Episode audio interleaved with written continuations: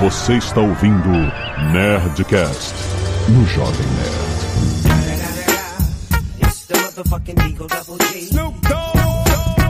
Landa, landa, landa, nerds! Aqui é Alexandre Antônio do Jovem Nerd e o bom de não estar no Super Bowl é que você não sofre. Aqui é o Marcelo e como todo fã de NFL, eu não quero a volta do horário de verão. Saudações a todos os ouvintes do Nerdcast, eu sou a Marcela Nave e o time de ninguém aqui nessa conversa vai ganhar o Super Bowl esse ano.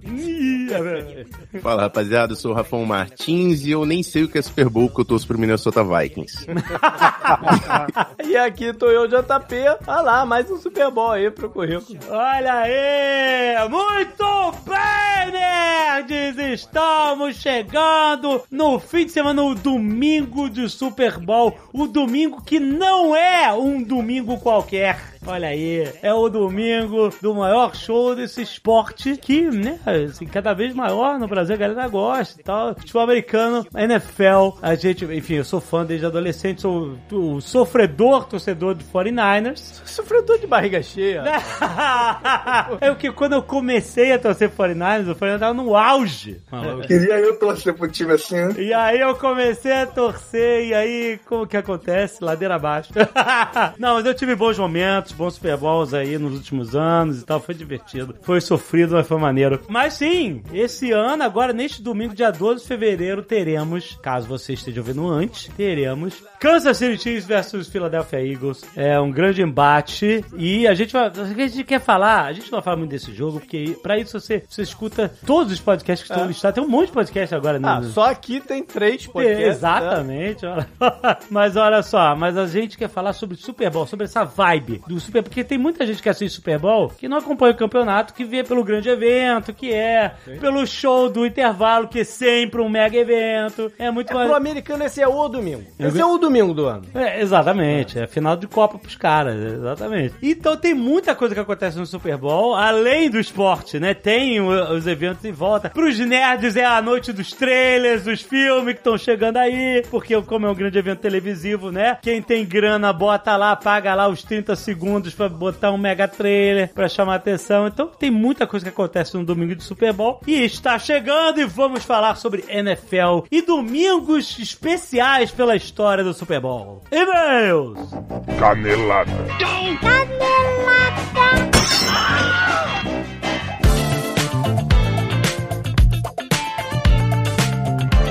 Zagal, vamos para mais uma semana de e-mails e caneladas no Nerdcast! Vamos. E nesse domingo temos Super Bowl, Azagal! Olha Olha aí. só! Sabe o que significa isso, né? O quê? Um monte de trailer. Um monte de trailer office. É verdade, pra nós nerds é, significa um monte de trailers de Exatamente, se preparem. Já vai vindo aí, cara. É noite de Super Bowl, é o maior evento esportivo dos Estados Unidos e ele é, expande pelo mundo inteiro. O Brasil tem muitos e muitos fãs de NFL. E a gente hoje tá falando de NFL no programa, bem maneiro, os momentos mais emblemáticos dos outros Super Bowls, né? Dos que a gente já viu, tanto de jogo quanto de bastidores, quanto de shows, cara. Tem muita história pra contar, tá muito maneiro esse cast, gente. E é o seguinte, domingo, domingão, dia 12 de fevereiro, a partir das 20 horas, Kansas City Chiefs versus Philadelphia Eagles, o Super Bowl, a final mais pop de todas que você vai acompanhar no Star Plus, Azagal. Olha! Que tá aqui com a gente. O Star Plus é a plataforma de streaming que além de filmes, séries renomadas, tipo Only Murders in the Building, Grey's Anatomy, This Is Us, tem Simpsons, entre outros, tem todo o conteúdo ao vivo e on demand da ESPN, Azagal. Olha! Cobertura do Star Plus tem os especialistas, tem a tradição, tem o know-how de transmissão da ESPN em todos os anos de cobertura de Super Bowl. Vale a pena você ver Chiefs versus Eagles lá com o show da Rihanna no halftime, Azagal. Show do intervalo é é Rihanna, sempre é um show espetacular e show da Rihanna no intervalo. Se você não gosta de futebol americano, você pelo menos veja o show da Rihanna. Vai pro show, vai pelos comerciais, vai pelos trailers. É, tem muita coisa. É um evento imperdível, é muito maneiro. Se você tá começando a entender mais de futebol americano e gosta, tá curtindo do esporte, ouve esse Nerdcast que tem muita coisa legal, muita curiosidade. Tenho certeza que você vai ficar com mais vontade. E não perca, domingo você pode assinar já. Hoje tem link aí no post pra você assinar starplus.com Vai lá! E hoje tem também Nerdcast Empreendedor na sua timeline. Hoje a gente tá falando da Medicoff, que é uma escola preparatória para residência em medicina, Zagal. É isso. Olha, esse é especificaço, mas importantíssimo. É mega específico, que pra você, você se forma em medicina, você tem que fazer residência, você tem que prestar, né? Você tem que passar, né? no- Nos concursos. Ah, eu fiquei em choque, porque eu achei que o trampo de medicina era você né, passar na faculdade, né? Aham, aham. Você ia fazer o curso dificílimo, que é de medicina, Exato. juntar dinheiro e ser roubado numa férias, e depois. depois você ia e fazia a residência. Eu achei que era um processo natural. Agora é que nem fazer estágio, sacou? E não é, cara, não é. Exato. Medicoff, ela surgiu dessa necessidade justamente para preparar né, pessoas para a residência médica, né, para as provas de residência médica, em meio a essa rotina de médico, essa rotina de muitas horas de corrida de trabalho, pouco tempo extra e tal, para se preparar para a prova. Então eles focam exatamente nisso. Esses métodos tradicionais que você tem de, de apostila, conteúdo macete, isso é coisa do passado. Eles, os fundadores da empresa, eles, eles adotaram o mesmo método visto nos Estados Unidos, começaram a escrever questões comentadas uns pros outros, toda semana religiosamente. O resultado que todos foram aprovados sem precisar de ler uma única página de apostila. E aí surgiu a Medicoff. E aí eles importaram esse método para adaptado à realidade do Brasil, óbvio, né? Tem, tem tudo adaptado ao que é necessário aqui, ao que é pedido, ao que é regulamentado no Brasil. E deu tão certo que esses resultados que eles atingiram nas provas de 2022 são impressionantes. No ano passado, 100% das vagas ocupadas em 16 especialidades da USP foram alunos da Medicoff. Incrível. Isso sem contar as centenas de aprovações e outras instituições que elas fizeram que a Medical Office rapidamente se tornou uma das líderes de aprovação de provas de residência no Brasil. E todos esses resultados com menos de 10% dos alunos que estão prestando provas de residência. Então, o índice de sucesso deles é incrível. Vale a pena você que tá nessa trilha de medicina, tá para se formar ou tá estudando já para residência, baixa esse Nerdcast Predador, passa também para amigos que estejam, amigas que estejam na mesma situação, porque é muito maneiro conhecer o, o trabalho dos caras e o que, que eles estão fazendo. É interessantíssimo pra quem está na- na- no ramo de medicina ou quem tem interesse, né, de, Uhum. de- de ir pra esse ramo, porque é um momento que todo profissional vai passar, né, no final ali do seu primeiro momento acadêmico, mas é também um conteúdo muito legal pra quem gosta de empreendedorismo, porque é uma visão dos caras que estavam estudando de medicina e eles tiveram um estalo, fala assim, puta, eu posso aplicar esse método, transformar numa empresa, transformar numa startup e os caras estão arrebentando, mano. É, impressionante. Então é isso, tá publicado a sua timeline, baixa aí o Nerdcast Empreendedor deste mês. Muito bom!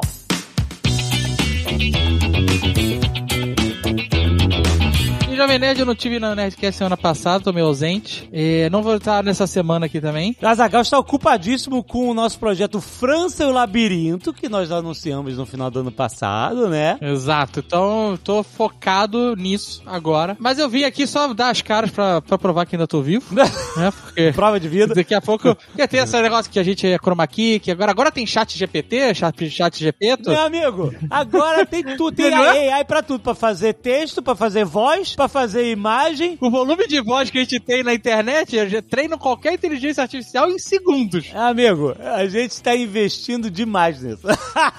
Não estarei aqui essa semana também, mas semana que vem eu estou de volta. É isso aí. E se você não quiser ouvir os recados e e-mails do último Nerdcast, pode pular diretamente para 25 minutos e 47 touchdowns. Leozito. Agora você está aqui. Olha só. Ah, onde é que eu estou? Será que eu estou na Lagoinha?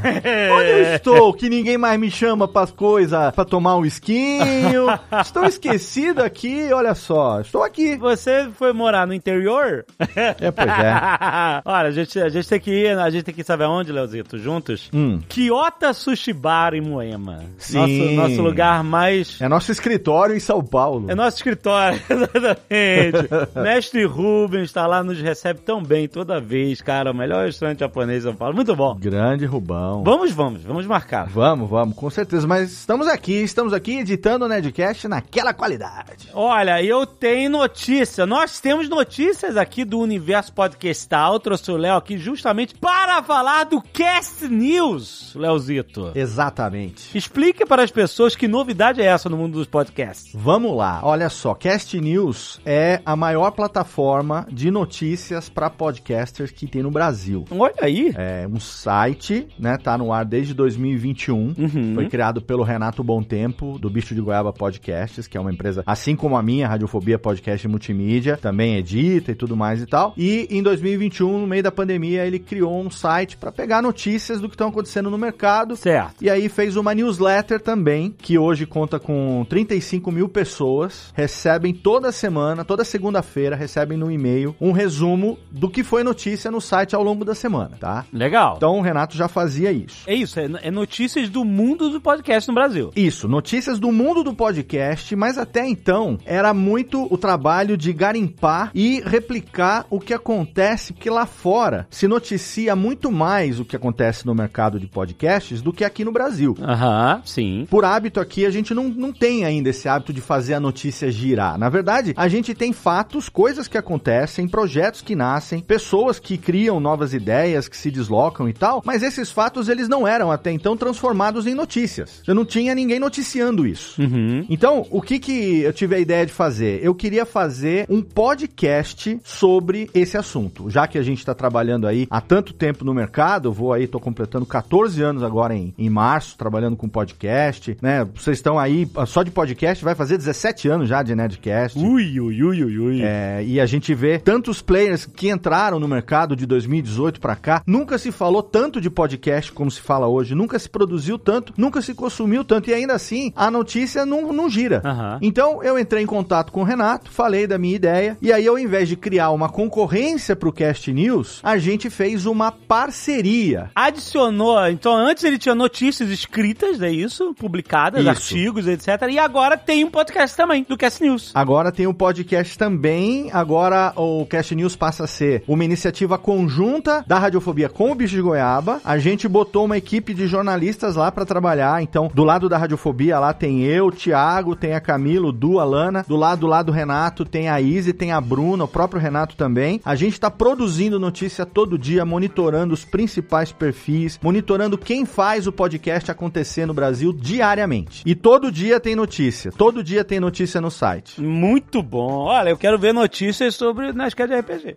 Vai ter notícias, já estamos. Essa semana tá saindo uma entrevista com Mal pra falar do Mal acompanhado também.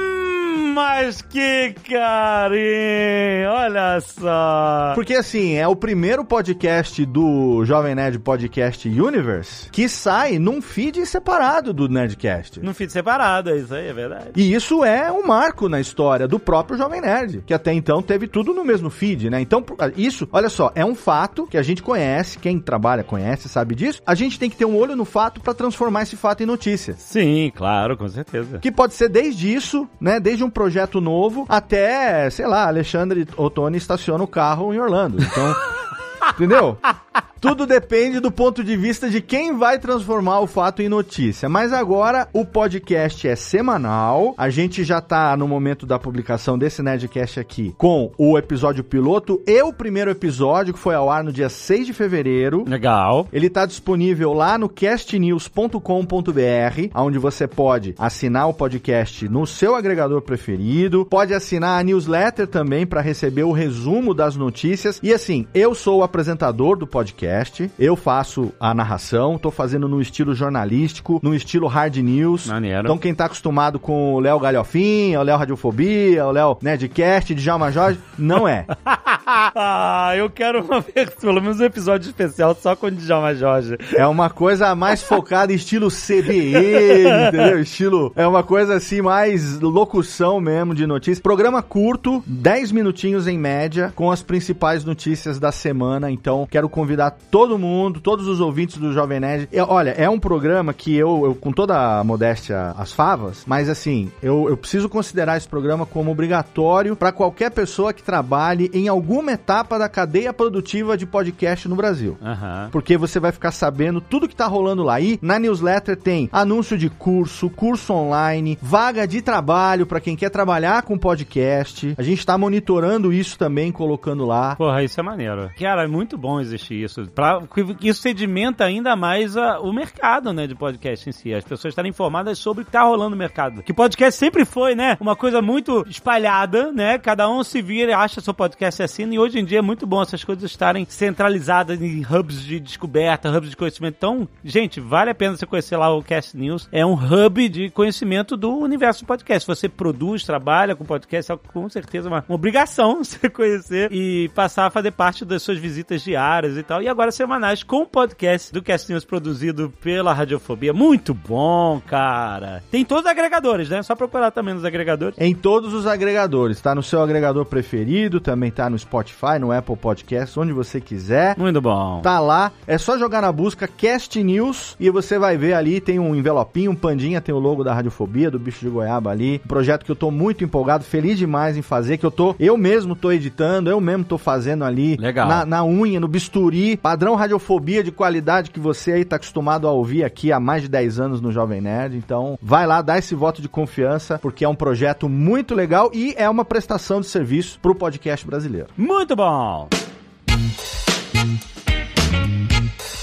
E quero agradecer aos nerds que doaram sangue e salvaram vidas essa semana. Lembrando que temos alguns pedidos de doação, é sempre urgente. Tem pedido de doação para Josenice de Souza Silva, no Hospital Salvalos, na Liberdade, em São Paulo. Tem endereço, todas as informações aí no post. Também tem pedido de doação para Miguel Alves Galdino de Souza, de 12 anos de idade, internado na UTI do Hospital Estadual Mário Covas, em Santo André, São Paulo. Quem puder doar diretamente para essas pessoas nesses lugares, vai, dá uma olhada aí no post. É sempre urgente, a gente sempre pede e agradece, gente. Fora isso, quero agradecer aos nerds que doam sangue, a Donai Henrique, Thiago Soares, Igor Rodrigues que doou plaquetas, Letícia Suzuki, Horácio Bezerra da Silva Neto, Wellington Macedo da Silva, Cássio Tonon, Diógenes Rigger, Giovanni Armelini, Pericles Ramos e Felipe Marçal Borges. Muito obrigado, galera! Arte dos fãs, olha aí, Leozito. Nerdcast RPG no Mid Journey. Olha só Cara, que loucura, cara. Eu fiquei louco com essas imagens, bicho. Gabriel da Silva Leite foi lá no Mid Journey, que é aquelas AIs que criam imagens baseadas em fotos. Então eu acho que ele, ele deve ter colocado a foto de cada jogador, porque ele criou uma versão dos personagens, do JP, do Carlos, o meu, o Rufus, Rupert, todo mundo, até o Edsert, Artemis.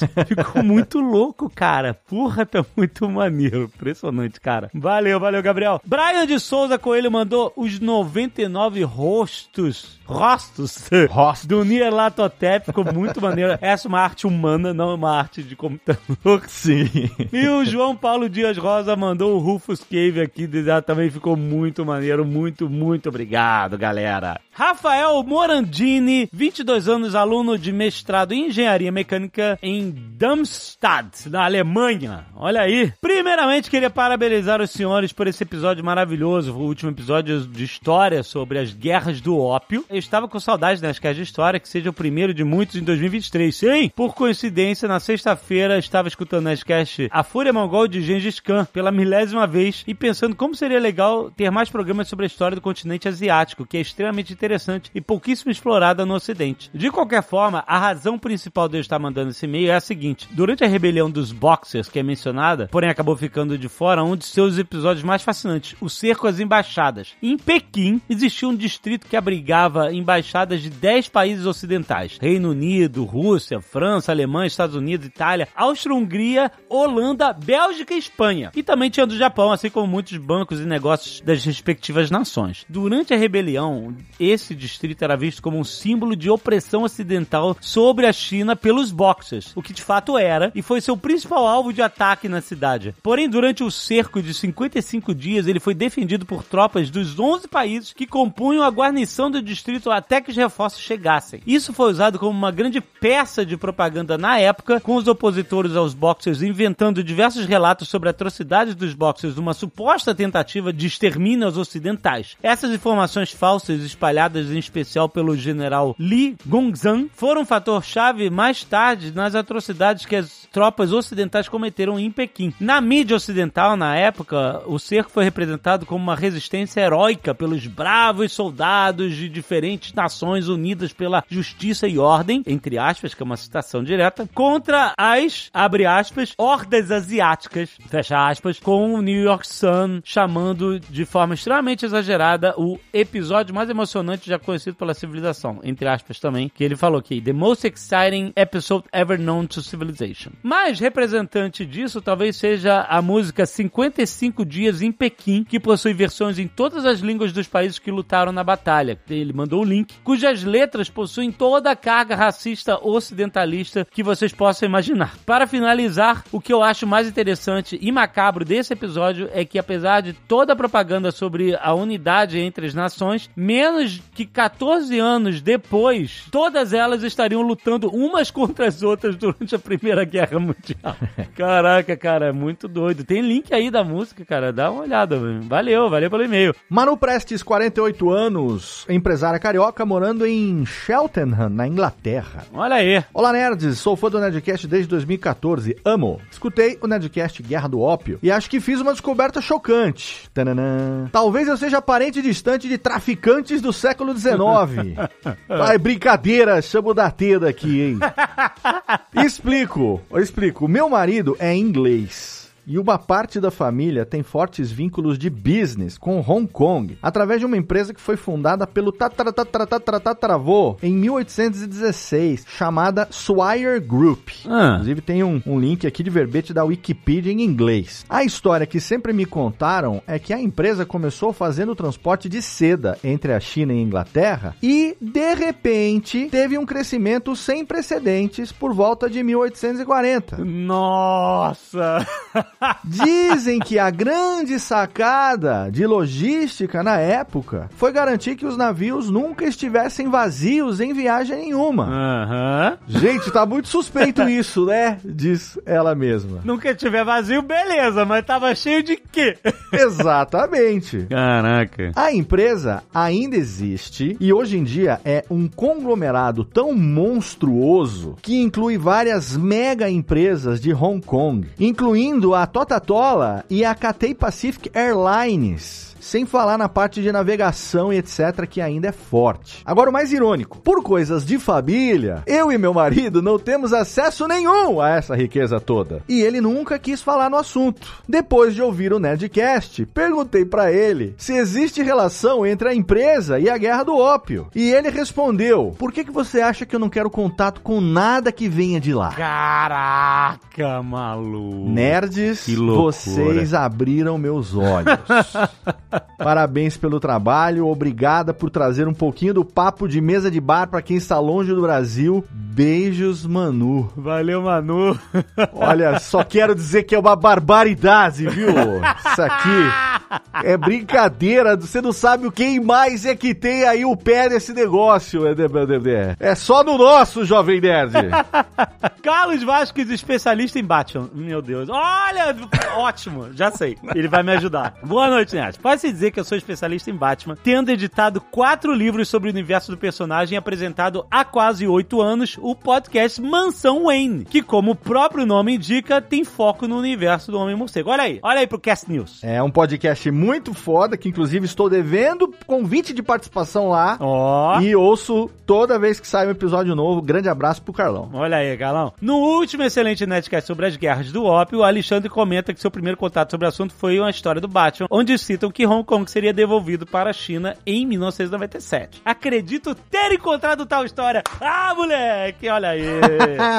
Viva a Mansão Wayne, olha aí. Em Batman número 333 de março de 1981, Batman e Talia, a filha do a Talia Al Ghul, né, a filha do Ra's al Ghul Uhum. e ocasional amante do herói, precisam ir a Hong Kong, mas estão na China, onde há assassinos querendo matar Bruce Wayne. Para não serem alvos fáceis, a dupla resolve cruzar a fronteira, entre aspas, mais vigiada do mundo, por uma rota alternativa que Talia Al Ghul conhece bem. Na trama, vemos guardas britânicos guardando a fronteira, mas a ameaça maior parece ser ele helicópteros chineses que sobrevoam a baía que separa a ilha do continente. Em certo ponto, os helicópteros param de segui-los e Talia explica que os chineses não se importam com o que acontece em Hong Kong, já que é temporariamente território britânico e que em 1997 iria voltar para a China. Logo, os helicópteros fazem patrulha por mera cortesia. Ele mandou uma imagem aqui deles na água, né? Estão nadando e vendo os helicópteros. Curiosamente, essa história nunca foi lançada no Brasil. Será que o pequeno Alex André tinha contato com os gibis gringos na infância?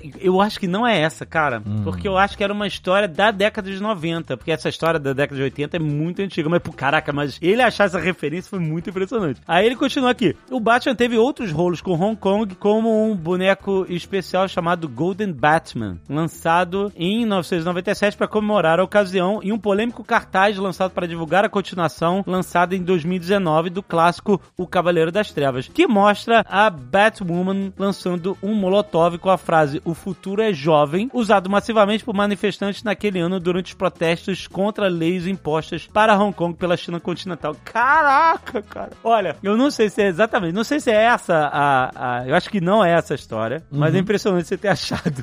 Caraca, olha aí. Gente, Mansão N Podcast tá aí. Mansão N, exatamente. e aguarde o próximo DLC que vai ter aí pra Gotham Knights, quem sabe salva o jogo, né? Ah, não sei não, hein? Vai ser a Guerra do Ópio, eh, Túnel do Tempo, sabe aquela série que tem Batman 1889 e tal? Aham. Vai ter agora a versão Batman Guerra do Ópio, ele com um bongão. Muito bom, muito bom.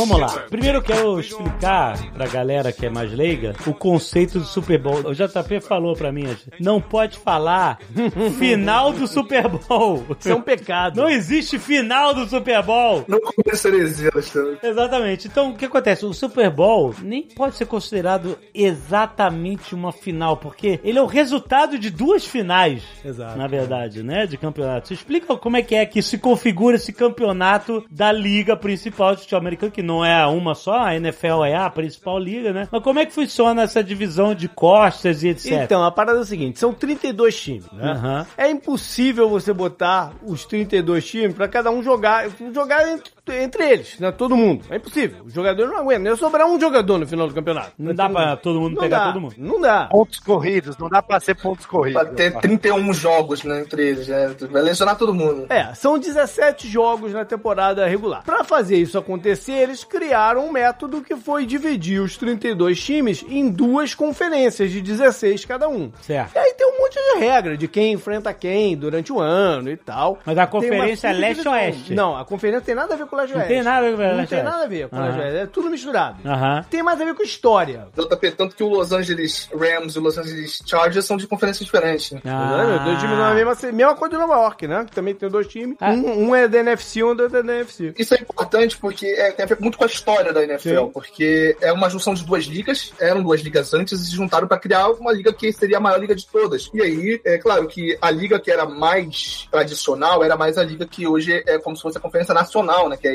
NFC. Alguns times que eram dessa liga passaram para outra conferência e tal, para ficar mais equilibrado, a questão até de, de ser de popularidade, né, que eram os times mais populares, mas é como se você juntasse dois campeonatos de um só, falando de uma maneira mais simplificada, e o campeão de cada campeonato se enfrenta. É isso aí, é mais ou menos isso. A NFL, num, num determinado momento, comprou a outra liga, que Ah. era a AFL. E aí tem o negócio que é o seguinte: os 16 times de cada conferência, né, são divididos em quatro divisões de quatro times, né? Aí fica é, 4 vezes 4, 16, né? Então. E aí sim tem uma certa parada regional. Mas em cada aí- conferência tem, tipo, ó, tem a NFC Norte e tem a AFC Norte, né? Então, Exatamente. cada uma, essas são regionais, mas cada conferência tem... Norte, é, Sul, Leste, Oeste. Exato, exatamente. Mas os times das duas conferências, eles não se esbarram Durante o campeonato? durante o sim. campeonato. Se esbarram. Sim. Como é dividido por divisão, a cada quatro anos você enfrenta um determinado time, porque você, os confrontos são feitos dentro da divisão. Os times da divisão da, é, norte da AFC, esse ano vão jogar com o time da divisão sul da NFC, e assim vai. Então, a cada quatro anos, por exemplo, o, Tem uma rotação desses confrontos. só para exemplo de Los Angeles que eu falei, os Chargers e os Rams se enfrentam uma vez a cada quatro anos. Caraca. Mas então, mas aí eu essas mecânicas de campeonato que eu não entendo até hoje, né? são muito complexas. Eu sei que, por exemplo, o Super Bowl, a, a conclusão que eu quero chegar aqui é que o Super Bowl é o enfrentamento dos campeões De da- de cada uma das Conferência. conferências. Isso aí. aí, que foi domingo passado. Exato. É bem parecido com a NBA, né? Quem gosta de NBA aqui também, a ideia é a mesma. A diferença é que na NBA são jogos melhores de sete e no NFL é um jogo único, né? No jogo único. Isso nos playoffs, é. Mas aí, a minha dúvida aí de mecânica de campeonato é o seguinte: é fácil de entender. Duas conferências, vai, elas vão se enfrentar entre si e tal. E aí o campeão de cada uma se enfrenta e isso é o Super Bowl. Por isso que não chama final do Super Bowl, porque já teve duas finais antes. Então é o final da final. É, é a final da. Pra quem gosta de futebol, é só fazer analogia que é como se fosse um Mundial de Clubes, o campeão da Libertadores contra o campeão da, da Champions League, né? Ih, boa, exatamente. E pra Que- só galera que tem que. diferença de peso, né? Os dois, duas conferências têm o mesmo peso. E eles comemoram muito lá o título de conferência. Eles comemoram muito mais estar no Super Bowl do que propriamente você ser campeão. Claro faz toda a diferença você ganhar ou não ganhar o Super Bowl, mas só de você estar já é uma, uma festividade muito grande. Já, já é um- Tu já foi campeão. Já é campeão. Tu ganhou um campeão. O time que ganha o Super Bowl, ele ganha um anel, né, de campeão, e lá não é, na medalha seria os anéis, né? E o time que perde, ele ganha um anel de campeão da conferência. Ele ganha o anel também da conferência. Ah, mas o que ganha, eles, eles só distribuem os anéis depois do Super Bowl, é isso? É, não o, tem anel, os anéis de o anelzão é depois do Super Bowl. Ah, o anelzão, exatamente. Eu consigo entender o conceito de dois campeonatos e aí no final eles se encontram. Mas quando tem o, o mix, um time enfrentando da outra conferência. da outra conferência, Ah, vale uma vitória. vale uma Um vitória pra sua dos própria... 17 dentro dos 17 jogos é uma Ah, vitória. tá. Então eles, vão ter, eles vão ter quatro jogos que são contra times da outra conferência, que é de uma divisão, da, uma subdivisão da, da outra conferência. Então são quatro jogos, vale como uma vitória normal. Ele só vai ter peso diferente se caso no final tiver algum empate entre times com o mesmo número de vitórias, aí esse pode ser um critério de desempate. Quem tem mais vitórias dentro da sua própria conferência. Aham. Entendeu? Isso pode ser um critério de desempate só. Exatamente, na real, não- é igual ao futebol que a vitória vale três pontos e tal. Não, não existe isso. É, é, é vitória. Ganhou é, é uma vitória, perdeu, e aí tem o empate também. Na real, você ganhar do time que tá na outra conferência, ele é o, é o que tem o menor peso nessa questão do desempate que o JP falou. É a última coisa que é considerada é se você ganhou dos caras da outra conferência. Primeiro, ver dentro da própria divisão, né? Que esses são esses grupos que a Marcela falou de quatro que tem em cada divisão, que inclusive essas divisões, a NFC Norte, NFC Oeste e tal, também é um título. Quando o, time fica em primeiro dentro dessa divisão de quatro times, eles consideram-se campeão. Então o Rafael, por exemplo, só comemora esse tipo de título aí com o Vikings. É a única coisa que o Vikings ganha. E olhe lá, é a NFC Norte, entendeu? O Marcelo tá falando isso, tá dando essa espetada, porque o Marcelo é Bears, que joga na mesma divisão do time do Rafão, que é o Minnesota. Eles se enfrentam duas vezes por ano. Eles se enfrentam duas vezes por ano. Todo ano eles se enfrentam duas vezes. Ah, mas é um time muito mais histórico e campeão, né? É, ganhou uma vez, né? O que a gente pode dizer, JP, é que os dois devem agradecer a Deus que o, o Aaron Rodgers não tá nessa chamada. né? Não, mas ganhou uma vez nada, Rafa. Ganhou nove vezes. A gente é campeão da NFL antes de existir o Super Bowl. Ah, meu Deus. Aí tem uma parada. Aí o que o Marcelo tá falando tem uma parada. Porque o Super Bowl, ele começa em 1967. A NFL é mais antiga. A NFL vai da década de 20. Aham. Então você tem vários campeões da NFL pré-Super Bowl, entendeu? Mas se conta também os títulos do Super Bowl pra cá. Então do Super Bowl pra cá, É, a fase moderna da liga é a partir da- do merger, da, da convergência das duas ligas. Não, pera, se, se o Palmeiras é Deca brasileiro, o Chicago também ganhou aí. Perfeito. O Super Bowl começa a ser disputado em, em 67, né? Nas, na temporada de 66, né? Por isso que as temporadas que, que são número 5, por exemplo, são nos anos que terminam com 10 e vice-versa, né? No primeiro Super Bowl, que foi vencido pelo Green Bay Packers, né? Ainda não se chamava Super Bowl, ele passou a ter esse nome a partir do segundo, né? O primeiro Super Bowl não tem esse nome, e ele tem esse nome curiosamente porque o, o idealizador viu a filha dele brincando com um brinquedo chamado Super Bowl, que é um brinquedo de pular, que você pulava com a bola e tal. E aí ele pensou nesse nome, pensou que muitos eventos, muitas coisas da NFL já chamavam ball, e pensou, e por que não botar É, ball, no é. caso, sem ser de bola, mas ball É, ele como fez um trocadilho, né? Foi um Ele trocadilho. fez, aí. trocadilho, fez o Super Bowl, que é um super jogo. Então, mas o, o Bowl, que é B-O-W-L, assim... isso eu- é, um, é, é- uma- é como se a fosse... bacia, É uma é um- bacia. é isso. Porque no passado a taça É a a cumbuca, taça. é. É a taça, Ah, entendeu? é a Porque a taça. taça, eles, eles davam o nome pra- da taça de bol, Aham. entendeu? Porque Aham. algumas têm esse formato de cumbuca. Até, Aham. até a do rock. Até hoje os caras, quando ganham, eles enchem de cerveja lá em cima e bebem nela, Aham. entendeu? É, a, A, a a gente- Stanley Cup, né? É. a galera mais velha aí vai lembrar, o Brasil ganhou da Itália na Copa de 94 no Orange Bowl, né? Que era, era o, não é isso, JP? Tô falando merda. Não, foi no Rose Bowl. Rose Bowl. Rose, Rose Bowl. Bowl, desculpa. Rose Bowl, Rose Bowl, exato. Foi no Rose Bowl, que é o lá da, lá, da, lá da Califórnia. O Orange Bowl era o de Miami. É isso aí, mas é isso aí. era num campo da universidade, USC, e, e que lá é, acontece todo ano o Rose Bowl, que dá o nome ao estádio, que é um jogo comemorativo entre duas universidades que se destacaram e tal. Mas aí é uma outra conversa, aí vai deixar a galera maluca. É legal isso que a Marcela falou, né? Porque o primeiro Super Bowl é porque eu falo. É Super Bowl ou Super Bowl? Eu sempre falei Super Bowl essa parada. Depende, depende do teu sotaque. Vai, Então, como meu- quiser. É, O meu, o meu sotaque de Chicago italiano é, Super Bowl. Então, né? A primeira final, o Kansas City Chiefs estava lá contra o Green Bay Tava. e agora tá de novo nessa, né? Perdeu na época. Inclusive o Green Bay ganhou as duas primeiras pro azar daí da nossa, que a gente que torce contra o Green Bay, mas é, e aí veio o nome do Vince Lombardi, que era o treinador do Green Bay na época, e aí o troféu do Super Bowl hoje chama Vince Lombardi por causa desse treinador aí, que foi o campeão dos- das primeiras edições. Ele ganhou os dois primeiros Super Bowls né, pelo Green Bay Packers e ele já era o campeão, atual campeão antes do Super Bowl acontecer. Então ele tem um tricampeonato, mesmo só ganhando dois. E aí ele não só tem esse nome pro troféu por esse feito, mas de lá pra cá nenhum treinador conseguiu ganhar três títulos seguidos. O mais perto chegaram foram de dois, né? E o último foi o, o New England Patriots. Mas os anéis começaram como um prêmio para os jogadores, começou também no início do. O, o, Eu não sei depois. quando que começou até essa tradição do anel, não. Já devia ter alguma coisa e... No primeiro Super Bowl já tinha? O mesmo não sendo chamado de Super Bowl. Inclusive, tem aquele programa na, na televisão que é o Trato Feito dos caras da loja de penhores. Sim. Tem um cara que ele foi vender um pingente que também era dado além do anel, e o cara do Trato Feito fala: "Se eu pagaria tanto nisso aqui, mas se fosse um anel de campeão do primeiro Super Bowl, daria mais de um milhão de dólares. Então, tipo, é- é- esse é o nível do. Mas já existia, né, naquela época. É, tem um mercado né, paralelo de anel. De anel de é, de porque os jogadores quebram, é, né? Ficou apertado de grana, o que, que ele faz? Ele vende, Vende o anel. anel, ah. né? E outra, né, JP, pô, o time, um roster, né, da NFL tem 53 jogadores, né? Então é diferente, tipo, da NBA que são 12 caras, 15 Sim. caras e tal. É 53 é gente pra caramba, então, pô. E mais uns 20 e pouco da comissão técnica que também leva o anel. Ah, Não é toda essa galera que fica rica, né? Exato, exatamente. não, é, tem uma ou outra estrela, o resto da galera vida normal. É. Exato. Tem Mas é, aquele, gente mas, mas é aquele negócio também, o anel ele, ele muda de preço de acordo com o nome que tá gravado nele, né? Também, é. Ah, o nome tá lá. É, se você comprar um anel de um reserva dos Patriots, não dá nem tipo, um décimo do preço do anel do, do Tom Brady. Inclusive, eu não sei como tá hoje, mas eu lembro que um- uns 10 anos atrás, a média de tempo que um jogador da NFL ficava na liga era 4 anos. Sim. A vida útil, assim, média, né? Exato, é muito, tirando o Tom. Agora o Tom Brady levou, né? Essa média jogou pra Mas não é muito diferente. Se você excluir quarterbacks que são realmente ficam um tempo maior de longevidade e kickers também, que ficam bastante tempo, os maiores recordes de tempo na liga são de quarterbacks e kickers. Cara, se você pegar qualquer jogador de outra posição que tenha 10 anos de liga, é muita coisa, cara. É, é muita coisa. Se você for na loja de peões e você vê vendendo um anel do Tom Brady. sabe, duas coisas. Ou, ou, caraca, o que que aconteceu com o Tom Brady? Olha só, a gente não vai entrar nesse mérito. Mas pois é, vamos ver qual é que vai ser esse é, divórcio a gente aí. não vai entrar nesse mérito, mas eu não duvido que apareçam por aí, não.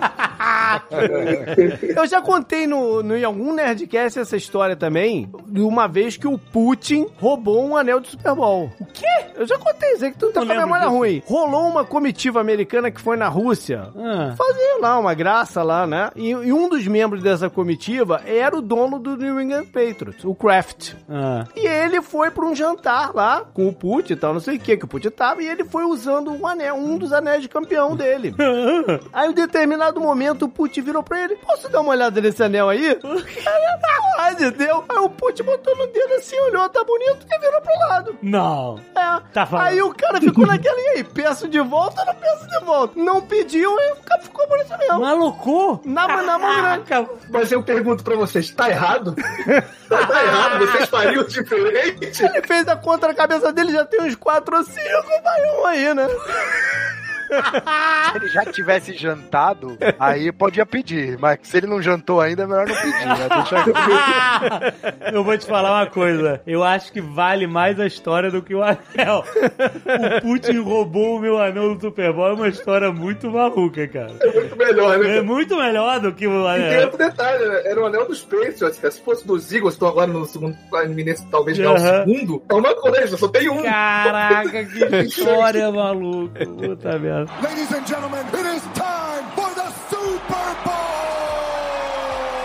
Mas vamos lá, eu quero que a gente lembre aqui, o Super Bowl tem várias camadas, né? Tem, o, enfim, o evento esportivo, mas tem um evento cultural, um É. evento marqueteiro. Aliás, a NFL é uma, é uma máquina de marketing. De É um fenômeno, a isso, NFL é um né? fenômeno. É, exatamente. Ela é um fenômeno. A ponto de que, cara, jogos que não valem nada da NFL tem uma audiência quase que o triplo de uma final da NBA. Entendeu? Uma coisa maluca, assim. O draft da NFL tem uma. que não é Não, um. o draft é outra parada. É, então, não é um evento esportivo, é um evento, é uma leitura de nomes. Exato. Entendeu? É uma leitura de E nomes. eles fazem um evento com transmissão ao vivo, É. com comentarista, coisa E, e, e- e casa com o dia de final da NBA e tem mais audiência que a final da NBA. Ah, Não, vai se-? Aí, aí é demais. Aí é demais, gente. Aí é demais. Eu vou te falar uma coisa. Eu me sinto numa posição confortável pra criticar. Não, não faz isso. Não, não, não tô criticando o esporte. Estou criticando essa loucura em volta do draft, que é as pessoas escolhendo o jogador. Mas é muito legal, Alexandre. Não é legal. Ô, Marcelo, eu vou, olha, Alexandre. eu vou puxar. Olha só, você Eu- gosta do Oscar, que é uma leitura de nome também. Ué, Filha é da uma mãe. leitura de nome, cara. Esse aí foi o famoso nó tático, tá? Não, não, não. Pô, eu não sabia que o JP tava com fome, velho. Tá jantando essa hora. Não, presta atenção, presta atenção. Eu vou. Eu, claro que eu não sou nem de perto tão fã quanto todos vocês estão aqui. Claro, claro. Então eu não posso falar como cara outsider, então, então eu vou trazer um aliado pro meu argumento, que é o Bill Burr. O Bill Burr, comediante, ele é um mega, mega aficionado por esporte NFL e tal. E ele faz trash talk de draft né, que é engraçado. Ele faz, claro, ele faz comédia e tal. Mas ele fala mal pra caraca desse draft, dessa loucura do draft. E eu falei, cara, gente, é muito. É só os Ah, mas caras- é uma loucura. é- se você for pensar friamente, é uma Que- loucura. É uma loucura, mas é o seguinte, eu, vou- eu como torcedor do Chicago, que eu sou um sofredor nato, o draft, ele é a esperança. É Vai, quase política, né, Marcelo? É quase política, é vender um futuro pra uma nação. Exato, é o começo do ano que o seu time do futebol fica contratando um monte de jogadores, você fala, nossa, agora estamos com o elenco, Cara, o, vamos arrebentar, o entendeu? draft, é isso. ele é o cara. Natal da criancinha, cara. Todo É o espera Natal. o Natal pra receber o presente. O Papai Noel chegando com um jogador novo, pô. Eu sei, mas olha só, eu vou te falar uma coisa. O draft, ele é o nicho do nicho, galera. Porque, assim, pro draft ser alguma coisa pra você, você não só tem que saber o que que é a escalação do seu time. Tipo assim, ó, beleza, isso qualquer fã de time vai saber, vai conhecer os jogadores e tal. Mas você tem que conhecer as estrelas e o universo do futebol universitário. Pra você saber quem é quem. É. Porque É assim, aquele ah, negócio- fulano de tal. Eu falei, caraca, que é isso, É cara? aquele negócio, quando você pensa no maior público que é o americano, Aham. o futebol universitário tá tão enraizado no cara quanto a NFL aqui. Ah, bastante, bastante. Então o cara já sabe, o cara tá acostumado a ver aqueles caras no sábado jogar e a NFL no domingo, entendeu? Então o cara- mais ou menos tá acostumado a ver aqueles caras. Então pro americano faz algum sentido Aham. a parada. É tão genial que, por exemplo, o Chicago, que foi o último, foi o pior time do ano, foi, o- ficou em último, teve menos vitórias. É sempre o primeiro a escolher, né? No- Ele vai escolher primeiro, então o draft é o momento de ouro. É muito triste, mas é verdade. Se esse time fizer uma boa análise lá, escolher. E, por exemplo, eu não preciso conhecer todos os jogadores. Eu posso confiar no Mel Kiper lá, que é o analista da ESPN que fala as, as paradas, ou outros caras. No A- a- JP, pô. JP e o Rafão, a gente todo ano a gente faz uma série de draft, né? tem que confiar nos jornalistas aqui, a galera do Brasil que cobre também, a própria ESPN cobre o, o, o draft e tal. Então, assim, se os caras falam, pô, esse cara é um bom prospecto e é, é uma posição que o time tá precisando, Isso que eu ia falar. isso gera uma, uma excitação enorme, eu vou te falar. Ô, Jovem Nerd, é porque aquele negócio. Você pode não saber quem são, você pode nunca acompanhar esporte universitário, mas você acompanha o seu time, você sabe, putz, meu time precisa de um quarterback. Quarterback meu time não vai render, eu preciso de um quarterback. E aí você sabe, pô, o um quarterback, dá pra ter uma noção se o cara é bom, se o cara é ruim, se for uma escolha boa. E principalmente, cara, quando o draft, draft é uma posição que o time não precisa. E se você tá lá ao vivo, você só segue a galera. Se a galera aplaudiu, você aplaude. Se a galera vai outra, vai. Não, então... Então, mas aí que você tá falando é interessante porque a transmissão do draft com comentarista e tal é, é ajuda a, a você, ah, não tô entendendo direito, e os caras vão explicar. Sim. eles vão- é, isso é realmente aí. Não, ajuda. mas o, o que o Alexandre trouxe lá no início é real. Os caras transformarem isso numa mina de ouro é, é, é uma parada genial. Genial. é ge- é ho- hoje em dia, antigamente, durante assim, duas décadas, eles fizeram isso num teatro lá em Nova York, que era no parada- Music City Hall, lá Sim. no, em Nova York, tá? Que é Mas famoso é- pelas roquetes. Só quem tava lá que tava- É, só que agora eles já viram que a parada é tão grandiosa que eles estão movendo o draft de cidade pra cidade. E aí vende ingresso pra pessoa ir no- na Nossa, parada. Pô, o de Tennessee, o que foi no Tennessee, teve dia de ter 150 mil pessoas na frente do palco, cara. Em JP tem o, o mercado do mock draft também, que tem um monte de sites que eles fazem simulação de como que os times vão escolher, quais jogadores eles vão escolher. Aí é contigo, Rafa? Isso é contigo aí que ele tá falando. E, e eles descrevem os jogadores, então você já fica, por exemplo, o Chicago começa a perder em setembro, outubro eu já tô vendo mock draft, entendeu? Já quero saber.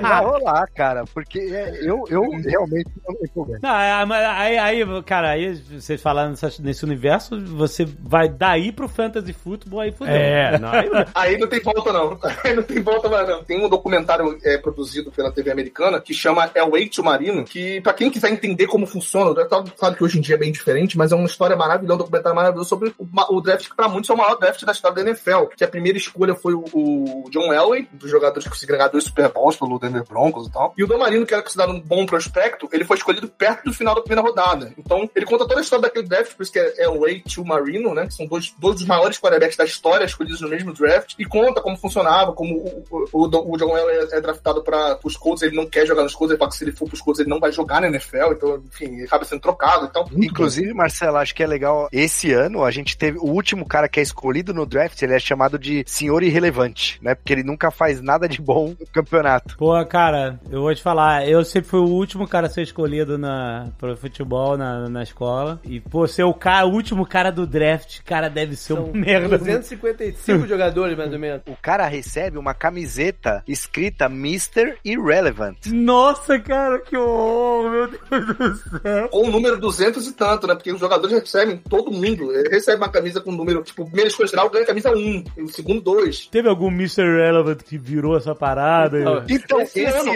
esse ano, o quarterback que foi draftado esse ano foi um quarterback pra São Francisco. São Francisco tem, no, no segundo, na segunda semana, o quarterback titular machuca, que era o, que é o Trey Lance. Entra o Garoppolo, que já foi titular em outras temporadas, tá? O Garoppolo se machuca, quebra o pé na semana 11. E o Mr. Relevant, que é o, o Brock Purdy, ele entra no time de São Francisco a partir da semana 11 ali, e ele não perde nenhum jogo até o jogo da final da, agora. Ele tá muito cotado pra ser eleito o, o jogador, é o Hulk, é, né, o calouro ofensivo do ano. E, e ele, infelizmente, rompeu o ligamento do cotovelo Ah, nesse jogo aí e tal. Não. Mas ele teve uma relevância aí importante. aí. Ele é o maior senhor irrelevante da história já. Ele é o, o irrelevante mais relevante, né? A gente fez o Nerd Office só de filmes de futebol americano, tá nascendo um filme aí. Tá nascendo. Mr. Irrelevant. No mínimo Olha um documentário. Por falar em documentário, a gente falou bastante do Tom Brady também. Tem na Star Plus Man in the Arena, Man Tom. Brady. É excelente pra quem quer saber mais da história do Tom Brady. E vem até os dias atuais, assim, ele no Tampa. Vale muito a pena assistir também esse documentário que tem no Star Plus. Pô, eu fico triste só porque, porque a Warner não fez um filme dele jogando com o pé na mão, né? e agora tá aposentado de vez? É isso? Ah, eu só acredito vendo, só acredito em setembro. eu, eu acredito que ele se aposentou de vez, cara, porque... Ô, ô, Marcela, deixa ele lavar duas louças. Ele- Não, eu realmente acho que é de vez, porque ele fala duas coisas durante a carreira, que ele disse primeiro, só vou parar com 45 anos, e depois ele fala, pô, só vou parar quando eu estiver jogando mal. E não que ele tenha jogado mal essa temporada, mas comparando com como ele estava quando tentou se aposentar na Ah. temporada passada, o nível de, de- até o nível do próprio time, o que ele pôde entregar, ele já tá no declínio. Eu acho que talvez passe pela cabeça dele um medo desse declínio ser definitivo, dele cair ainda mais numa próxima temporada. Então talvez ele, ele por conta disso, ele não volte mesmo, sabe? Eu acho que ele, dessa vez, eu, eu acho, meu filho é esse. Não estou cravando, mas não é uma informação. Eu quero ver se eles vão leiloar de novo essa bo- a última bola do, do último touchdown dele ou se vocês vão esperar mais um pouco pra leiloar. Ladies and gentlemen, it is Voltando pra essa parte comercial, é, é incrível mesmo, cara. Porque a gente vive um mundo, né, hoje, de televisão, né, e quedas de audiência na televisão, Aham. por causa do stream, por causa de uma série de fatores, Sim, né? sim, sim. E a NFL continua a ser o produto televisivo. Aham. É a única coisa que sobe a audiência aqui nos Estados Unidos. Então, mas eu, eu já vi. Ano a ano. Uma, eu vi uma, uma análise alguns anos atrás sobre quando o YouTube começa a despontar como algo que a nova geração. Tipo, sabe sabe aquele, aquela história, tipo assim, essa nova geração não vê TV. A Uhum. galera vê YouTube. Uhum, Agora sim, sim. não vê mais YouTube, é TikTok.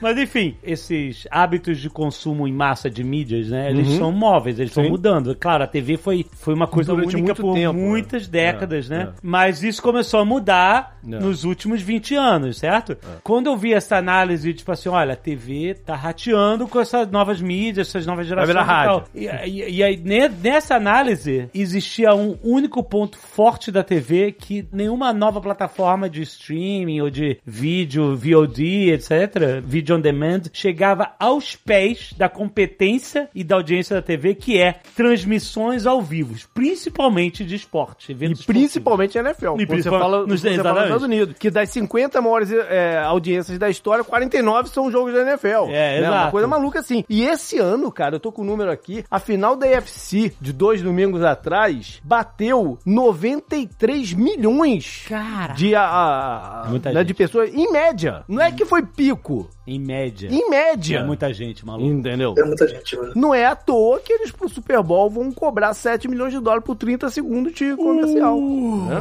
Não, é, não é à toa, porque é, o, é, o, é, o- é a parada que tá todo mundo vendo. Eu, eu ma- inclusive, eu mandei aí pra você, Alexandre, a tabela das, dos 100 programas mais assistidos em 2022. E, tipo, até o 35 é só NFL. Tem dois transmissões políticas ali, que deve ter sido, é, enfim, eleições, esse tipo Uhum. de coisa. Em 36 entra, tipo, é, programa olímpico, né? Que deve ter sido algum, algum esporte. Ah, que foi Olimpíadas de Inverno. Eu tô vendo aqui, Olimpíadas de Inverno. Daí pra frente, foi só é, é, futebol americano, inclusive universitário, porque o universitário também tem uma audiência absurda. Assim. Tremendo, tremendo. Não, mas assim, essa lista é de, do transmissões nos 2022. Estados Unidos, É, né? nos Estados Unidos. Porque, tipo assim, eu até lembro que agora a gente teve Copa do Mundo, Sim. e aí até vi alguns gráficos de comparação de audiência de final de Copa do Mundo com o Super Bowl, que aí, tipo assim, nem compara, porque aí é um evento mundial, global, todo mundo tá vendo, que é mais de um bilhão de pessoas vendo, então é, É. muita coisa. E a tendência da Copa é aumentar, porque eles vão botar 48 países agora. Então é mais gente assistindo, Mais mais gente gente, envolvida. interessada. Então. Exato, exato. Tem aquele outro o ponto que eu acho que esbarra muito no que é o Super Bowl, que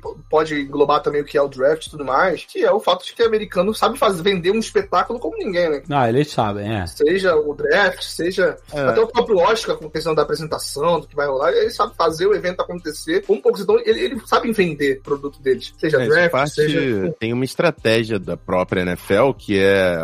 A NFL, querendo ou não, ela é uma temporada curta, né? Ela começa em setembro e ela Muito acaba curta, é, no segundo final de semana de fevereiro. Então, é, você precisa pensar também em estratégia de como você continuar relevante pô, da segunda metade de fevereiro até agosto, né? Você não pode estar na boca do povo por seis meses, né? Então, parte da própria NFL, esses, esses pontos ali da, da off-season, né? Da intertemporada, que não tem jogos, onde você consegue trazer a atenção do público. E, pô, o NFL Draft foi um grande acerto para manter o público interessado até maio, mais ou menos. Tem o draft e tem o free agency também, Sim, que é, é- são os jogadores que já estão na liga, né? Os profissionais que terminaram seus contratos e aí os times podem contratar os caras. Então tem um monte de jogador bom que, pô, pra onde será que ele vai pro meu time? Pra onde que ele vai e tal. Então, é, são movimentos aí que a liga tem durante o ano pra suprir essa ausência de jogos, né? E eu acho que o exemplo da Copa do Mundo é, é legal pra comparar, porque a Copa do Mundo é um evento que acontece um mês dedicado em quatro anos. Então, quando você tem um campeonato curto, como a NFL, pra usar como uma comparação, é um campeonato que você tem ali quatro meses de competição e o resto do ano você fica esperando chegar setembro de novo. E essa ausência, essa vontade, esse desejo de querer, querer mais, de achar curto, de, de, de parecer pouco, é o que faz a gente É, gostar é, é a tanto, cara. escassez, é a escassez. É. Inclusive, Oferta e demanda, né? É, é, exato. Esse lance da Copa do Mundo, que é tão difícil um jogador e tão, foi tão celebrado o Messi aí, que no fim da carreira conseguiu ganhar, porque Copa do Mundo é uma parada muito difícil de você ganhar, que é a cada quatro anos, enfim. A NFL, pro jogador da NFL, ganhar um Super Bowl é muito difícil também. Até pelo fato que, a mesmo sendo uma vez por ano, pelo fato de que a gente disse anteriormente que a carreira do média de um jogador é de quatro anos e tal, né? E ele jogar em alto nível, por mais que às vezes o cara fique 10 anos, mas o alto nível do cara vai ser ali seis anos, oito anos, né? Tem muita pressão, né? Às vezes o alto nível nem chega porque tu se É, machuca. é, exato, então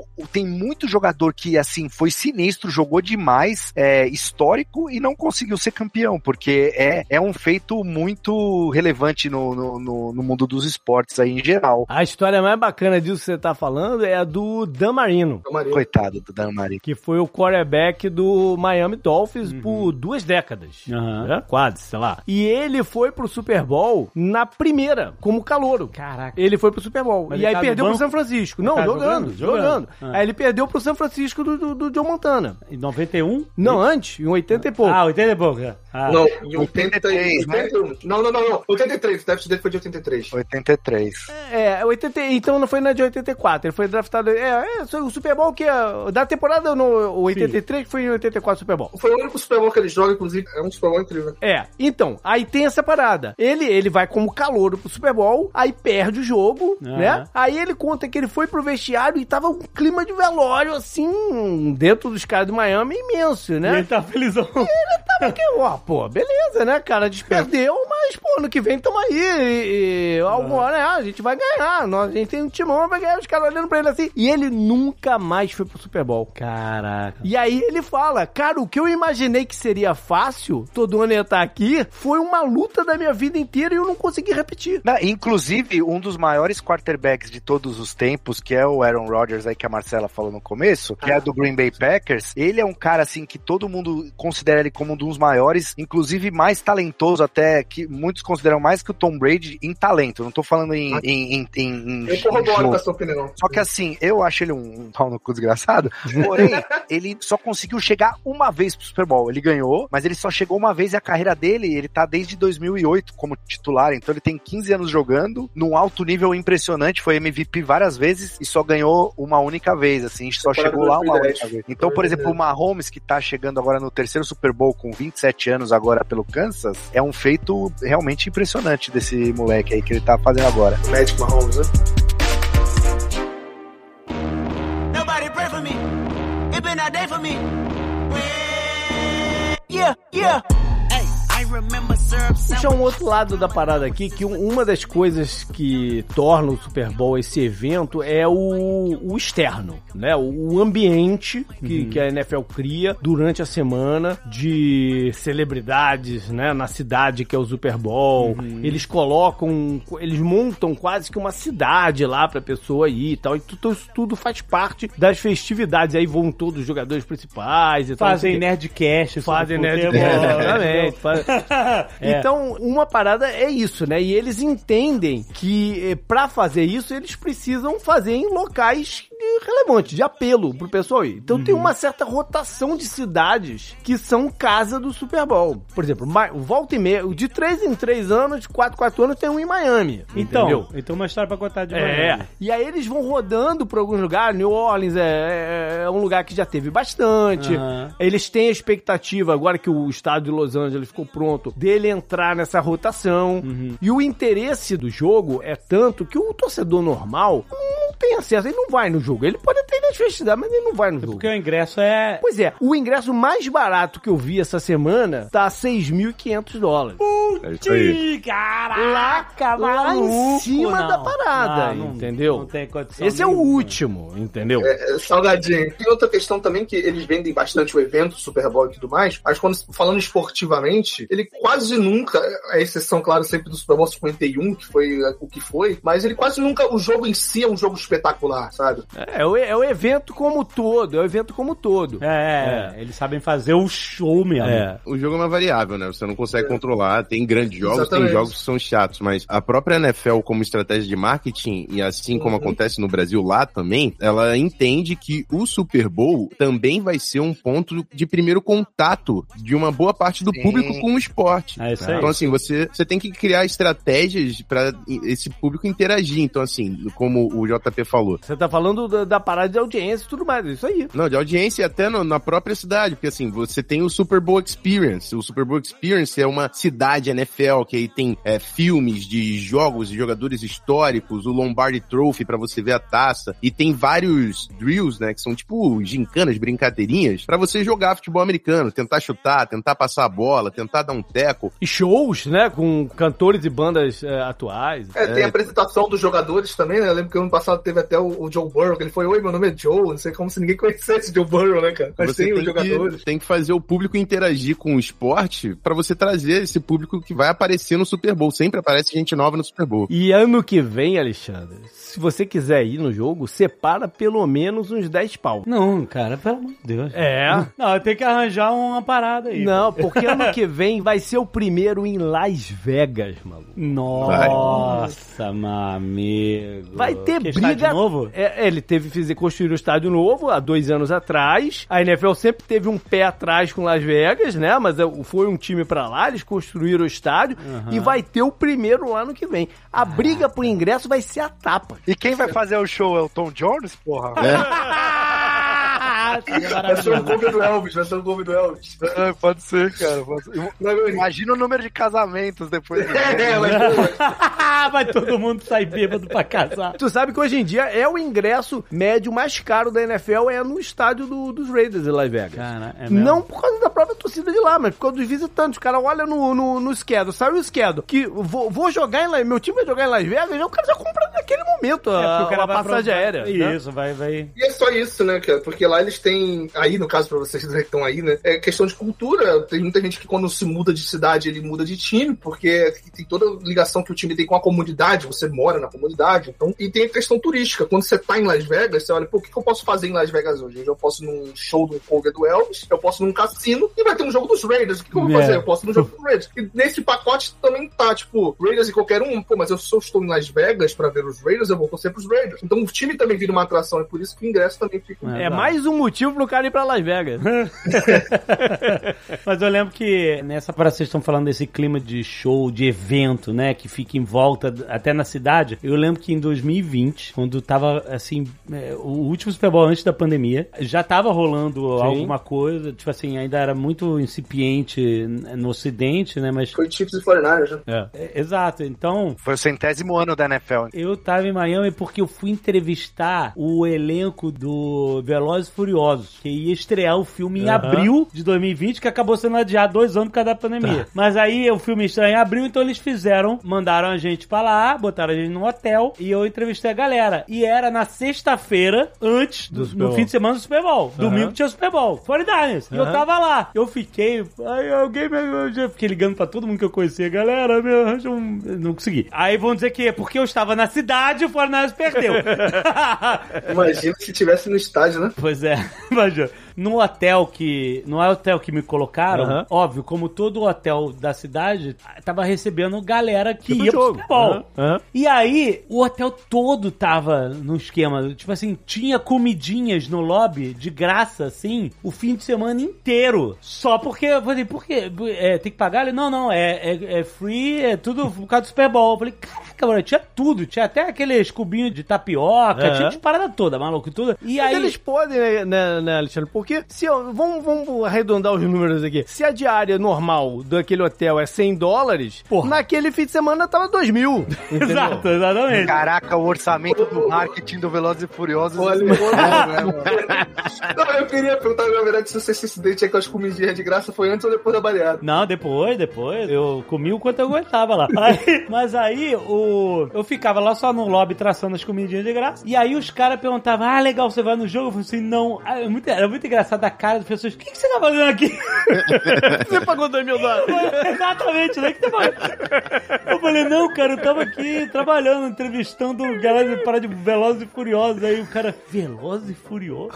Como se nem existisse essa parada. Tipo, a galera, a galera muito, tipo assim, se você tá aqui, é porque você tá no Super Bowl. É. Mas o clima da cidade, o clima do entorno, tudo, cara, é muito impressionante. E uma expressão que nem é ligada ao Super Bowl em si, uma grande expressão dessa cultura de festa em volta do jogo, é o tailgating, né? Que o JP já explicou aqui tantas vezes, que é a galera que faz festa no carro, no, no, No estacionamento. no estacionamento do estádio. E aí tem muita gente que vai só pra isso, nem vai no jogo. Então, cara, isso é uma parada muito impressionante, que quando o JP levou a gente em alguns jogos, né, e ele ficava mostrando, ó, vamos ver, a, a gente estacionava o carro, a gente já viu em Nova York, já viu alguns no... No Tampa. no- em Tampa Bay, né? É, é, em Tampa pra, é, do Buccaneers. Cara, é muito impressionante. Tipo assim, porque a, a ideia de tailgate é isso. O cara, você chega, você abre o, a parte de trás do seu picape, porque é cuida americano, né? Aí você mete uma churrasqueira móvel ali, você faz um churrasquinho, fica bebendo uma cerveja com- no cooler com os amigos, fica batendo papo. Quando chega o início do jogo, tu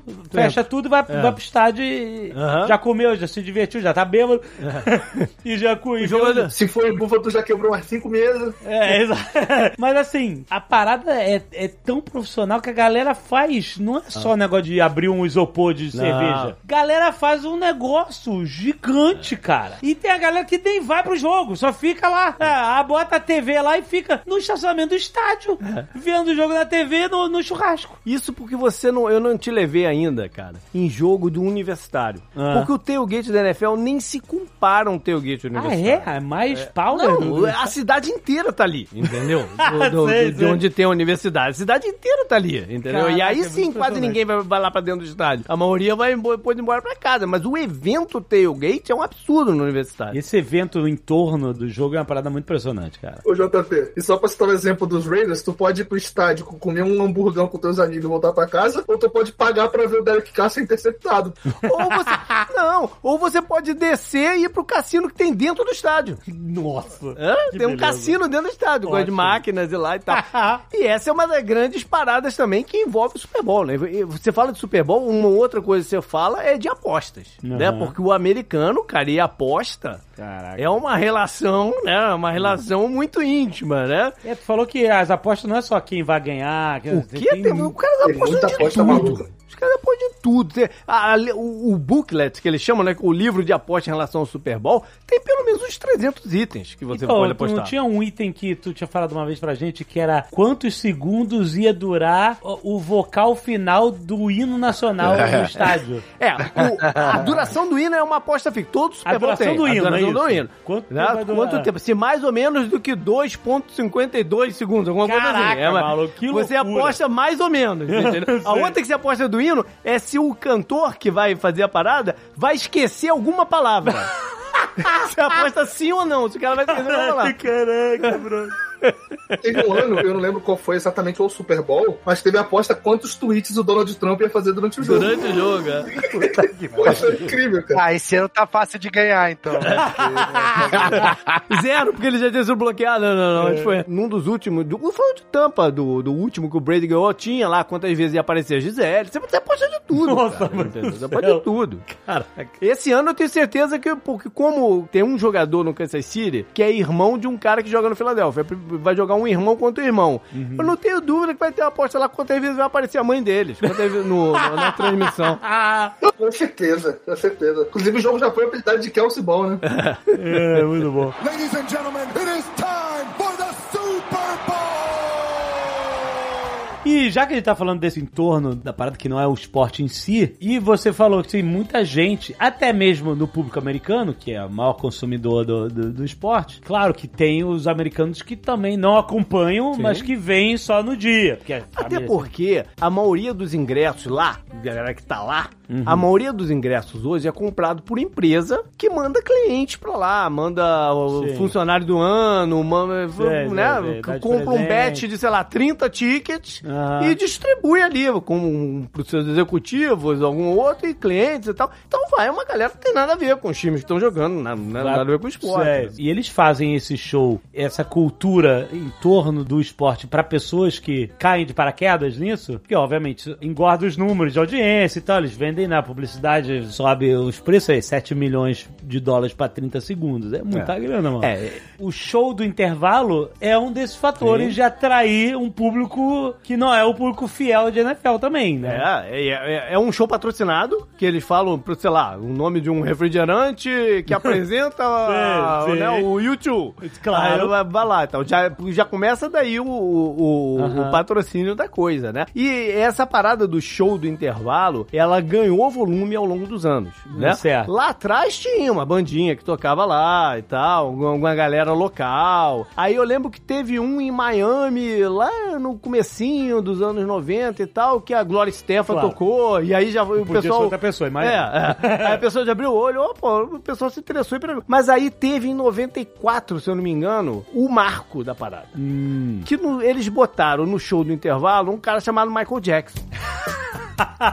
Caraca, mano. E aí aconteceu um fenômeno. Foi 93. Mas assim. Foi 93? Mas, É. mas antes tinha tido alguém. Não, não tinha, tinha tido a Gloria Stefan, tinha sido a maior parada, Ah, entendeu? só a Gloria é, Estefan, e aí aham. uma bandinha local e tal, alguma coisa assim. Caraca, bro. E aí aconteceu um fenômeno. É, no começo era muito banda, é, aquelas bandas de faculdade, aquela banda marcial, né? É, exatamente. Fazia o show, né, da banda andando pra um lado e pro outro. Dois anos antes do Michael teve o Necrosis on the Block, mas, tipo assim, nada do tamanho do que é o Michael Jackson, né? Mas naquele dia em específico, teve um fenômeno. Que o, o show do intervalo teve uma audiência maior que o jogo. Porque começou a pintar gente. Ó, o Michael Jackson tá tocando lá no... no é, o gente É, tava ali na televisão. É, vivo na televisão. O pessoal ligou, né? Aham. E o show... E aí ele falou, opa, tem um caminho aqui. Nossa, né? De aumentar cara. ainda a audiência, de Aham. construir um negócio. E ali pra frente virou esse é, até essa expectativa que tem quando começa um ano de quem vai ser anunciado como o show do Sim, intervalo, né? exato. Teve um certo período em que é, eles estavam eles perderam um pouco a mão, né, de quem colocava e aí andaram colocando só não não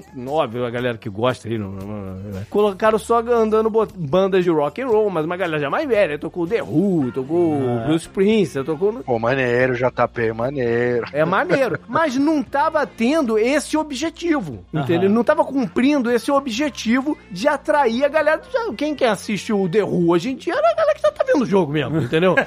É. Não é, é. Não fura a bolha, né? Exato. E aí eles entenderam que isso estava acontecendo e recentemente eles entregaram, entregaram entre aspas, óbvio, né? Mas entregaram a produção da parada pro Jay-Z, que é o nome da parada pop e, da- e das mega subproduções aqui nos Estados Unidos. Então ele agora ele produz. E aí você começou a ver um outro nível de show no, Aham. no intervalo também. E teve um negócio que é o seguinte: depois do show do Michael Jackson, que foi realmente um marco, os artistas começaram a, a procurar pra fazer os shows e tudo mais. E aí, na verdade, o Super Bowl, né, o evento, começou a procurar artistas pra fazer show porque viram que deu certo. Começaram a pagar um- artistas maiores pra fazer seus shows. Até que chegou um determinado momento que tava sendo tão lucrativo, é, inclusive pro artista fazer parte daquele show, porque o show foi crescendo de tamanho, que começou a não, não precisar pagar. Ó, você vem fazer o show pra gente, a gente não te paga, mas você também não paga a gente, você só tem espaço pra você dar o melhor show possível. Isso começou a crescer ainda mais. Em 2015, teve o show da Katy Perry, Katy Perry, né? que foi o primeiro artista que pagou pra cantar no Super Bowl. O quê? A Kate Perry pagou? Ela pagou pra fazer o show. E Alexandre é um show memorável. Sim. Tem o tubarãozinho lesado dançando, cara. É, olha, é excelente. Tipo. Eu lembro, eu vi, eu lembro do barãozinho.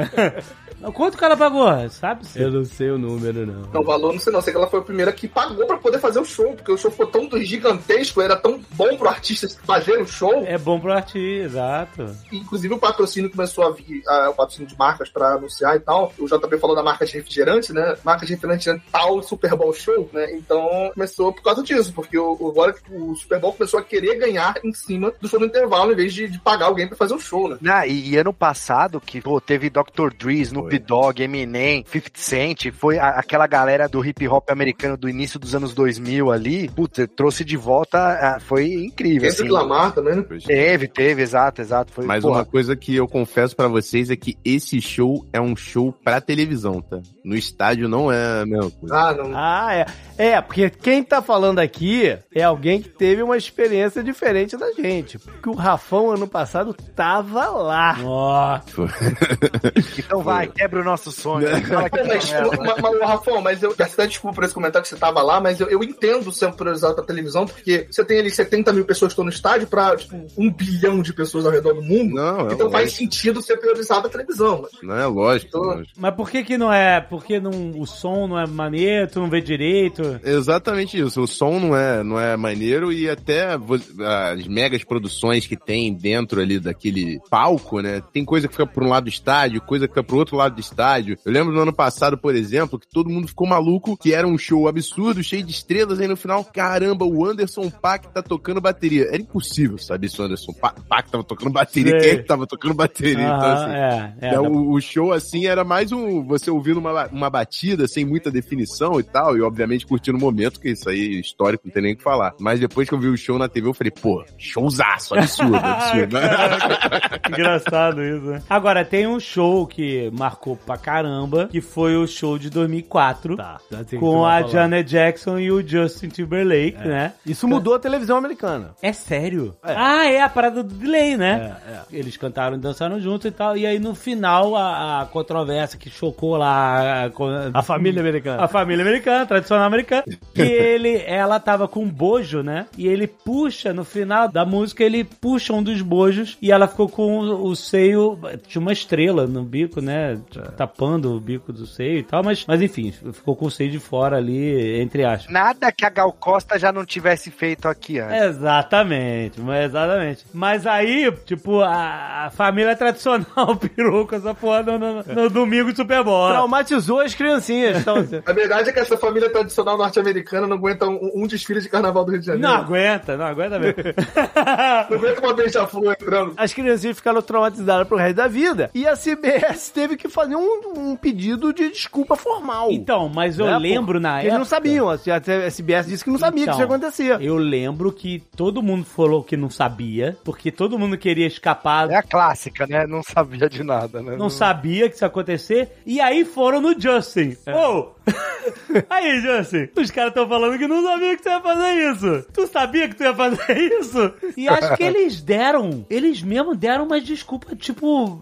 Neo fugindo das. escapando das balas? Tipo, ah, mas eu não sabia que ia, que ia sair. Sei lá, eles deram. Cara, sério, todo mundo deu desculpa nessa parada. Ninguém quis Eu, admitir. eu só queria ver a, a Janet falando, ah, eu pus uma estrela ali só pra precaução, eu não sabia de nada. Que eu sempre boto. Porque eu sempre boto. Não, só faltou isso, não, gente. Eu sempre saio com a estrela no bico. Eu botei a estrela ali porque eu sou Dallas, pô. Eu sou Dallas. né? Eu sou Dallas. Porra, era super bom, cara. Mas aí, todo mundo ficou escapando, porque ninguém queria entrar Não, na, é. na- Tipo assim, ah, então a gente vai processar você. Que foi você, essa ideia foi sua. Então todo mundo ficou dizendo, não sei, não sei de nada, não sei. Mas o que ficou eu por falei. isso que- mesmo, essa É, parada? ficou, ficou por isso mesmo. E você sabe uma parada interessante que é o seguinte: o YouTube nasceu por causa disso. Você sabia disso? Não. É. O YouTube nasceu porque os caras que criaram o YouTube, é, um deles, né, foi dar uma busca na internet atrás do show e não encontrava. E aí ele falou: peraí, cara, eu tenho que fazer um, um negócio que agregue os vídeos do, né, que, que- de coisas que aconteçam pelo mundo. E essa foi a inspiração do YouTube. Ah, não acredito. É. Eu quero ver o peito da Janet Jackson. Foi Caraca, maluco. Que É, é outro torcedor do Dallas, né? Que foi lá, cara. Caraca, cara. E aí, quando você falou, mudou a TV americana porque a partir daí em Não existe, ao não vivo- existe mais evento ao vivo. na Ao vivo, ao ao vivo. vivo, ao vivo não existe. Tanto é que a galera do Brasil que vai estar assistindo no Brasil, pela Star Plus, vai estar vendo antes da gente aqui. Ah, é? É, porque o satélite vai sem filtro pro Brasil, vai inteiro, vai imagem em tempo real. Aqui, a, a emissora de televisão, esse ano é a Fox, ela dá um delay de mais ou menos uns 10 segundos, que fica um cara no botão do vai dar merda. Entendeu? Que se acontecer alguma coisa, o cara bate no botão e corta a imagem pra outra parada e Antes não antes da- de ir pro de ar. transmitir, de ir entendeu? pro ar. Antes de ir pro ar. Mas no Brasil não tem isso. No Brasil não tem isso. É, Vem direto. Vai direto. Ah. E isso vale pra qualquer. Não é Super Bowl, é qualquer evento ao vivo. Oscar. Tudo. Não tem Ouro. nada que não tenha o botão do vai da merda. O tapão do Will Smith lá, os caras cortaram ainda. Os caras resolveram deixar Não, rolar. Eles co... Não, não. Tanto que eu lembro que na internet. Ah, Não, tá. ele- eu acho que eles cortaram só o áudio, né? Não, não, que eu lembro na internet. Acho que eles cortaram o áudio, isso aí. Ah. Que eu lembro que na internet começou. Quando vem ele falando, sabe? Keep uh, my wife's name out your fucking mouth, lembra? Isso veio, eu lembro que na internet tava vindo no Twitter que, ó, essa é a transmissão do Japão. Olha que aí. tem o áudio. Ah, pode crer, é verdade. Aham. Porque nos Estados Unidos Eles cortaram. cortaram. Eles não cortaram a imagem, mas cortaram o áudio. Cortaram o áudio. É. Mas aí, como no Ja- É isso, como no Japão tava recebendo o sinal direto, a galera Aham. do Japão. Ou caralho! seja, o JP, o cara do botão do Oscar tinha um trampo, o cara não conseguiu fazer. E a gente falou das apostas, né? Esse caso do Timberlake voltou à tona porque ele fez outro show do intervalo em Sim. 2018, né? O show dele. E teve uma aposta relacionada a quantas vezes a, a transmissão ou, ou o canal que passou ia falar do caso quando fosse mencionar o show dele que ele voltou. lembra, lembra? Lembra da Janet Jackson? Vai ter uma Janet Jackson ainda?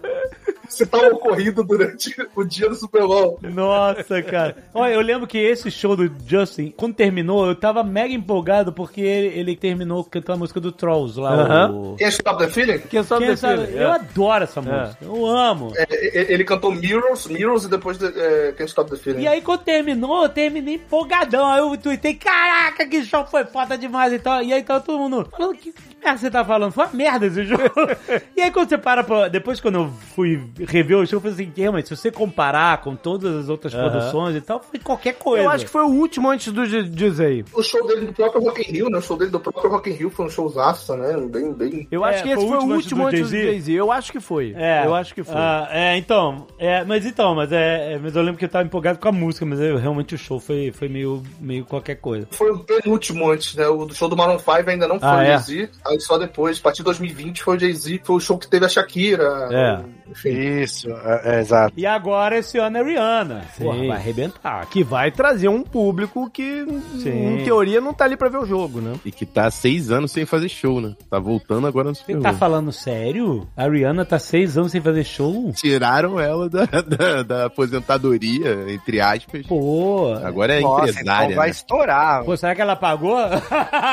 eu quero voltar. É aquele negócio, né? Eu tô tendo mó tempão sem fazer show. Por onde eu posso voltar? Porra. Ah, Tem um showzinho de intervalo de jogo Legal. aí. Porque esse ano é, é um patrocinador novo também no Halftime Show, né? Então vai fazer um barulho imenso. Vai ser um grande evento. Será que a gente consegue sustentar seis anos sem fazer Nerdcast? Aí a gente faz um Nerdcast No Super Bowl. Super Bowl? Primeiro você tem que fazer assim, ó. Esse é o último ano do Nerdcast. Aí pra todo mundo ah, ouvir todos o máximo possível. Aí dá uns 5, 6 anos, Isso. aí tu agora retornou, né? Aí você volta com um especial de RPG de 10 horas. Puta merda, olha aí. Pronto. E aí, só citar o que a gente falou antes da gente começar a gravar, que esse vai ser o primeiro Super Bowl com dois quarterbacks negros em campo, né? Dois titulares negros. Isso nunca aconteceu no Super Bowl antes. E o show do intervalo também vai ser por uma cantora negra. Então é, é algo grandioso, né, pro evento. Inclusive, Cara, a comissão técnica do Eagles também tem a primeira mulher negra que vai ser treinadora de um time durante o Super Bowl, que é Alton Lockwood. Então, É, vários marcos. o Super Bowl 2006, lembro obviamente porque estava lá novamente Chicago Bears, e foi o primeiro Super Bowl com dois técnicos negros se enfrentando, né? Os, os head coaches, né? Os, os técnicos principais lá, que era o Love Smith e o Tony Dungy. E esse Super Bowl também teve uma parada inacreditável que todo jogo de, de futebol americano ele começa com aquele chute, né? Que o outro time recebe pra retornar e iniciar as jogadas, né? E foi a primeira e única vez na história que esse chute inicial foi retornado pra touchdown. O jogador era o Devin Hester, que é um, é fenômeno e tal. E ele retornou pra touchdown no primeiro chute. E esse cara, ele era tão incrível que na- durante a temporada a galera nem chutava a bola direito pra ele, porque ele retornou um monte de chutes naquele ano. Todo mundo ficou, ó, será que o Colts vai chutar ou não vai chutar? Vai chutar pra fora? O que, que eles vão fazer? E chutaram e ele retornou e os caras, e ninguém acreditava assim, nossa, ele fez de novo. Ele-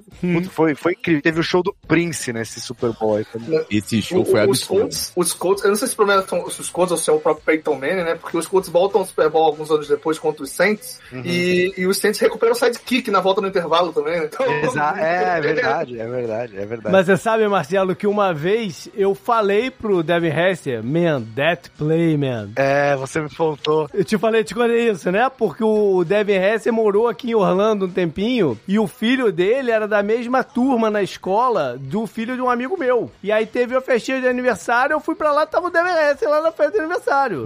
Aí teve, tive a oportunidade de cruzar com ele e falei, man, that play, man. ah, que maneiro. E a imagem é incrível porque toda vez que tem o chute, soltam-se fogos, né, ao redor de todo o estádio e tal. Então, quando ele entrou na endzone, os fogos ainda estavam rolando, assim, era é, e um monte de flashes assim, da galera tirando foto pra registrar o momento do início do jogo, e o cara, porra, entrando na endzone fazendo touchdown, tipo, o Chicago perdeu, infelizmente, mas Ainda, ainda consegui perder. E aí, logo, é, logo, de- logo depois disso, o Marcelo desligou a televisão.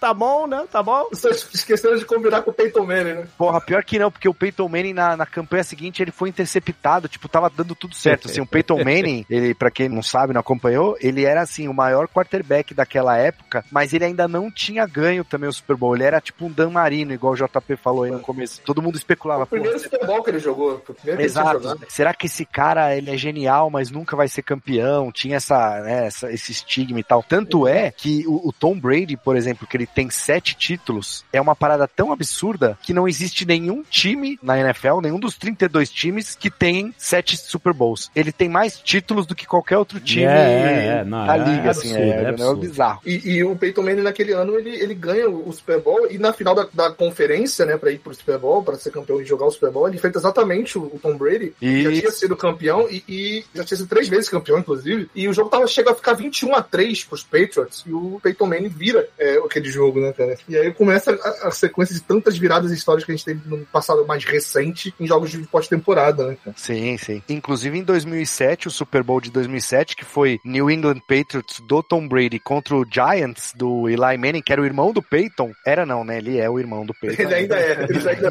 Informação, né? Informação. ainda- E, cara, aquele time do New England tava invicto, era o primeiro time na história que tinha ganhado 16 jogos da temporada regular, tinha ganho, os, os- obviamente, os dos playoffs, chegou na final, tava ganhando, e aí teve aquela jogada que acho que todo mundo aqui vai concordar que é a jogada mais incrível da história do Super Bowl, que o Eli Manning foge de uma porrada de, de jogador de defesa que ia derrubar ele, e ele tipo, simplesmente isola a bola, ele joga a bola pro alto, e aí tem o cara lá, como que ele chamava? Era O Tyree, Tyree, né? isso. Tyree. Ele faz uma recepção usando o capacete, é uma mão e o capacete, assim. É um negócio absurdo, quem puser no YouTube aí Ah, vai eu- ver que é um eu- negócio que tá na inacreditável. disputa, mas eu não sei. A gente pode até começar a falar dos, de grandes lances do Super Bowl, porque tem uma discussão, tem vários lances incríveis. Tem a recepção no fim do jogo do, do JP vai ficar triste de lembrar, do Pittsburgh Steelers. Pô, a do Santonio Holmes é sensacional, meu. A do Essa é-. Não lembra disso não, cara. Eu já tava comemorando ali. Lembra disso não, cara. O touchdown do Nick Foles contra o próprio New England Patriots também, o, Free- o Free Fleet, Uma né? que ficou marcante também foi a interceptação no Seahawks quando não corre com a bola com o Marshall Lynch. Do, é, do, do, Nossa, Wilson. cara. Wilson.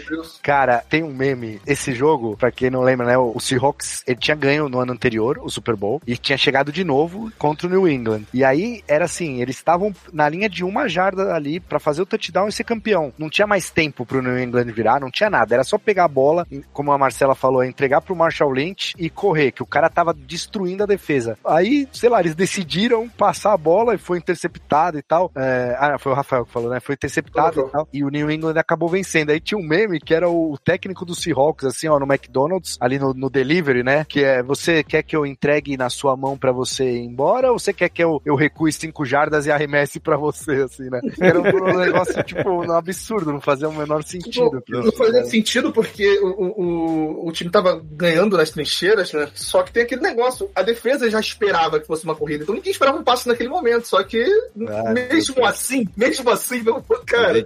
Recuperou na NFL Brasil a arbitragem conversando depois do lance. Ele, Como assim? Por que você passa a bola quando você tem um lynch? Não consigo entender. Só aliviando a barra deles, nos dois downs anteriores, o Lynch tinha tentado correr com a bola e não tinha ganho jarda nenhuma. Então as chances estavam a favor dele, dele agora ele vai. né? Inclusive esse jogo foi o que eu tinha certeza que o, o técnico do Patriots, o Bill Belichick, tinha um pacto com o demônio mesmo, porque ele não pediu tempo, ele deixou o relógio sangrar, ia perder o jogo mesmo e, e foi lá e, e- e acabou ganhando. Só que aí depois a gente vai ver que quem tem o pacto é o Tom Brady mesmo, né? Porque ele saiu do, do New England, foi campeão e o Bill Belichick nem pros playoffs voltou, né? Não, ele chega a voltar na temporada passada, né? Que ele perde pra Buffalo, no jogo onde o Buffalo Ah, não é fica nenhum verdade, punch. verdade. Não fica nenhum punch no jogo. o maior time de todos os tempos aí que venceu o Super Bowl, Chicago Bears de 85, ele deu uma lavada no New England Patriots e tal, e esse time ganhou todos os jogos da temporada, menos um do Miami do Dan Marino, que ele perdeu, mas tem uma coisa que ficou pra história do esporte, que é o banho de Gatorade, né? Foi o primeiro banho, aquele, sabe aquele, quando o time ganha e pega aquele, o balde de Gatorade e joga no treinador? Esse jogo, ele é considerado como a primeira final de Ah. liga que teve essa comemoração, e daí pra frente, tanto na NBA, na própria NFL, sempre tem esse banho. Mas não é só o banho de Gatorade, é de gelo também, né? É, porque tem gelo dentro do Gatorade. Então, mas então, mas e é, não, e é em fevereiro no hemisfério norte, seja, invernaço.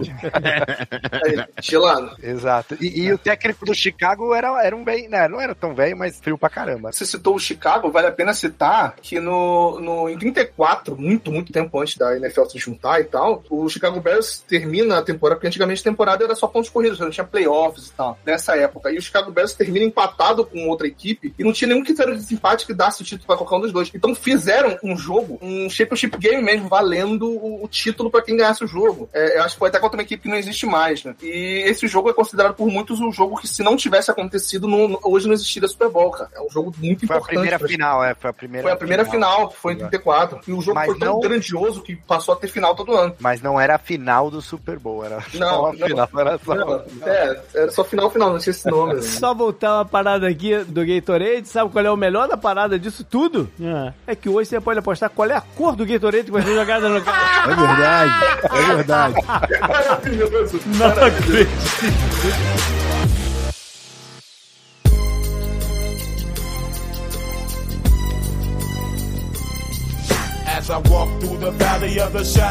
Vocês estão falando aí de grandes lances, eu tenho que lembrar de meu Super Bowl mais sofrido, que foi em 2012. Nossa, é verdade. O título do Baltimore Ravens. Esse foi o jogo que eu mais torci na minha vida. Você tava numa vida. live comigo nesse jogo. Não, não tava fazendo Foi no ano anterior? Não, eu tava vendo É. sozinho em casa, sofrendo. Ah, tá querendo sujar sua barra, Alexandre. Falar que você foi não, é, não vai me.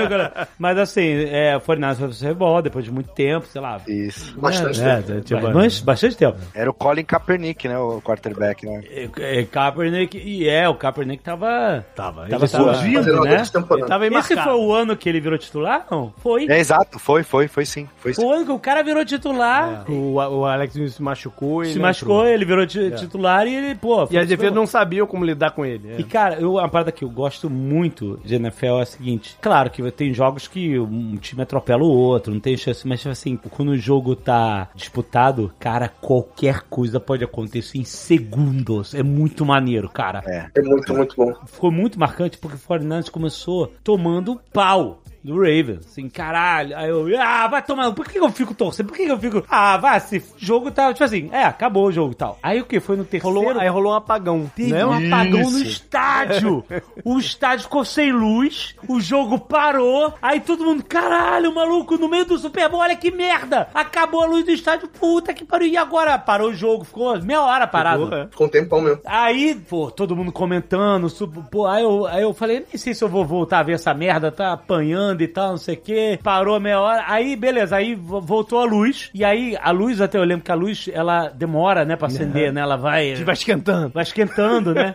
Aí o cara, ah, não, vai levar mais, sei lá, uns 10 minutos, sei lá, pra, pra luz voltar mesmo. E os caras voltaram o jogo. Eu falei, tá bom, voltou a luz. Maluco, eu não sei o que aconteceu. Só o Patino tava lá no vestiário fazendo o discurso. Caralho, foi muito histórico. O 49ers voltou com sangue no olho. Começou, cara, foi uma luta de virada inacreditável assim. E, e já tinha passado do halftime. Era, Já, foi no terceiro já, quarto, é. né? Já, já, tava perto do. Faltava pouco pra acabar o jogo. E, cara, foi, aí fez touch, e foi pontuando, foi pontuando, foi chegando perto. E, caralho, foi assim, vai virar, filha da puta, vai virar. Cara, e aí, enfim, perdemos. E perdeu no último lance, tipo, nos últimos... Foi 34 a 31. Foi super próximo o jogo, né? Caralho, foi muito próximo e foi um vacilo, tipo assim, cara, foi um jogaço que mesmo perdendo, que eu tava torcendo muito, eu tava muito nervoso. Foi um jogaço do Joe Flaco, né? Que é até hoje um quarterback. O pessoal, tem gente que defende que ele é elite, tem gente que não defende.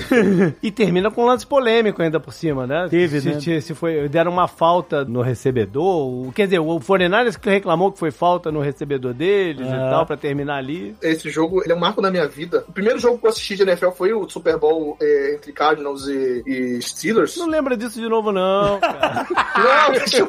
não, então. Aí eu comecei a torcer pros caras primeiro porque a história do, do Kurt Warner era uma história incrível, ele tava lá, e também pela história do jogador que foi pra guerra e morreu, enfim. E aí eu comecei a torcer pros caras, mas eu era uma pessoa muito de acompanhar um jogo ou outro, tal, de assistir porque eu achava o esporte maneiro. E a partir desse Super Bowl, é, é Baltimore Ravens e São Francisco 49ers, eu tenho um amigo meu que inclusive torce pro Baltimore Ravens, e eu comecei a assistir esse jogo, e, e nesse dia eu tomei a decisão de, putz, a partir da próxima temporada eu vou acompanhar, não só pra torcer, não só porque eu acho um esporte legal, mas eu vou tentar entender tudo, saber tudo, entender. E aí a partir dali foi um pouco mais aí de 10 anos estudando a história da liga, estudando é, regras, estudando quem são os jogadores. Então, esse jogo tem um marco muito importante que foi o que virou a chave e eu tô aqui hoje, né? Ah, é? Falando de NFL, então esse jogo tem uma importância profissional pra mim, né, cara? Muito bom. Os jogos, ele, assim, mesmo os que não são tão disputados e tal, todos eles carregam muita história junto, né? Eu lembro de teve um também que foi o, o Denver Broncos com o Carolina Panthers, que era o, era o Peyton Manning, é, que a gente comentou antes que ele tava, ele era do Indianapolis Colts, ele foi campeão. Aí depois, mais pro fim da carreira, ele foi pro Denver Broncos já lesionado, com o pescoço ruim e tal. E essa temporada ele já tava assim, sabe, na raspa do tacho mesmo. Ele não tava É, jogando o legal. Super Bowl foi o último jogo da carreira dele. O Super Bowl foi o último jogo da carreira dele, exatamente. Só que assim, ele era um quarterback excepcional, mas quem ganhou esse jogo foi totalmente a defesa do Denver Broncos, né? Foi um negócio. é, a defesa não, não deixou o Carolina Carolina jogar. O, o, o Cam Newton, que era o quarterback do Carolina, tinha sido MVP desse ano. Esse jogo tem um marco interessantíssimo, porque o,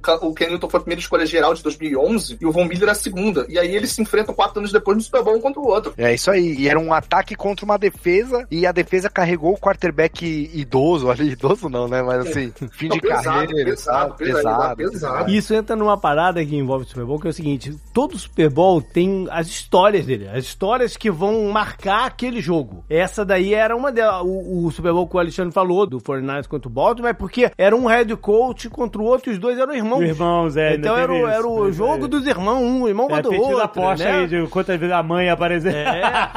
Todo jogo tem os seus storylines, né? Aham, o desse ano, por exemplo, a gente já falou aí, que era o Kelsey, né? Os dois Kelsey jogando um contra o outro. É o, o head coach do Kansas City Chiefs, o Andy Reid, que foi head coach do, do Philadelphia por mais de 10 anos e tal, e agora vai jogar, foi demitido, foi jogar, vai jogar contra o seu ex-time. Tem essa questão dos dois quarterbacks pretos estão jogando pela primeira vez. Um, então são criadas as storylines daquela partida. Maneiro, entendeu? maneiro. E tem um ponto interessante que o Mahomes pode conseguir nesse Super Bowl agora, que é o seguinte, apenas 12 quarterbacks, vamos lembrar que são 56 Super Bowls até aqui, não vamos nem contar esse último, só 12 quarterbacks foram titulares e ganharam mais de um Super Bowl, que no caso, tem a lista aqui, se quiser eu posso falar, Bart Starr, Bobby Grease, Terry Bradshaw, Roger Staubach, Jim Plunkett, John Montana, Troy Aikman, John Elway, Tom Brady, Big Ben Roethlisberger, Eli Manning e Peyton Manning. São os únicos que ganharam mais de um Super Bowl como sendo titulares. O Mahomes pode se juntar a essa lista. Inclusive, só pra dar uma informação do Super Bowl que a gente citou, do Peyton Manning, ele foi o primeiro jogador na história a ganhar um Super Bowl por dois times diferentes. E aí agora o Tom Brady, por Tampa, conseguiu igualar esse mesmo feito. Então são os únicos dois que ganharam é, dois Super Bowls como quarterback, né, por dois franquias diferentes, cara. Ah, Tem uma outra que aí serve pro Jalen Hurts, que é o quarterback do Eagles, né? Eu acho que os últimos 16 quarterbacks, isso remonta aí aos inícios dos anos 2000 aí, né? Que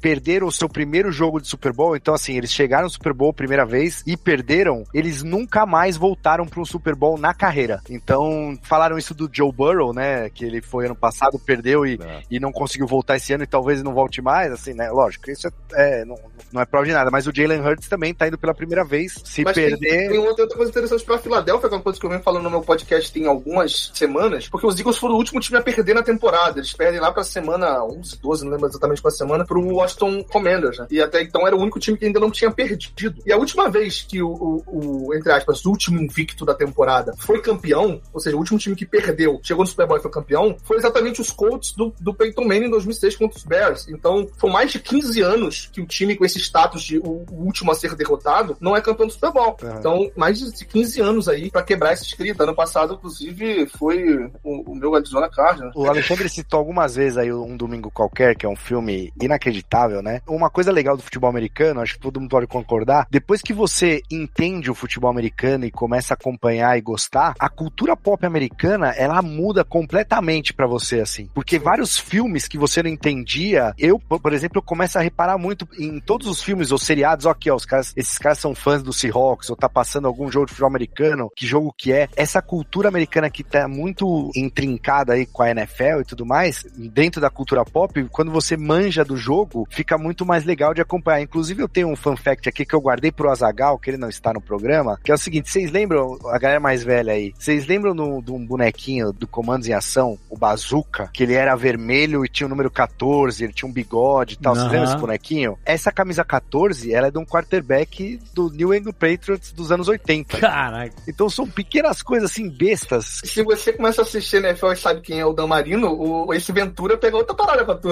Esse- Esse Ventura, falei no Nerd Office essa semana, grande referência.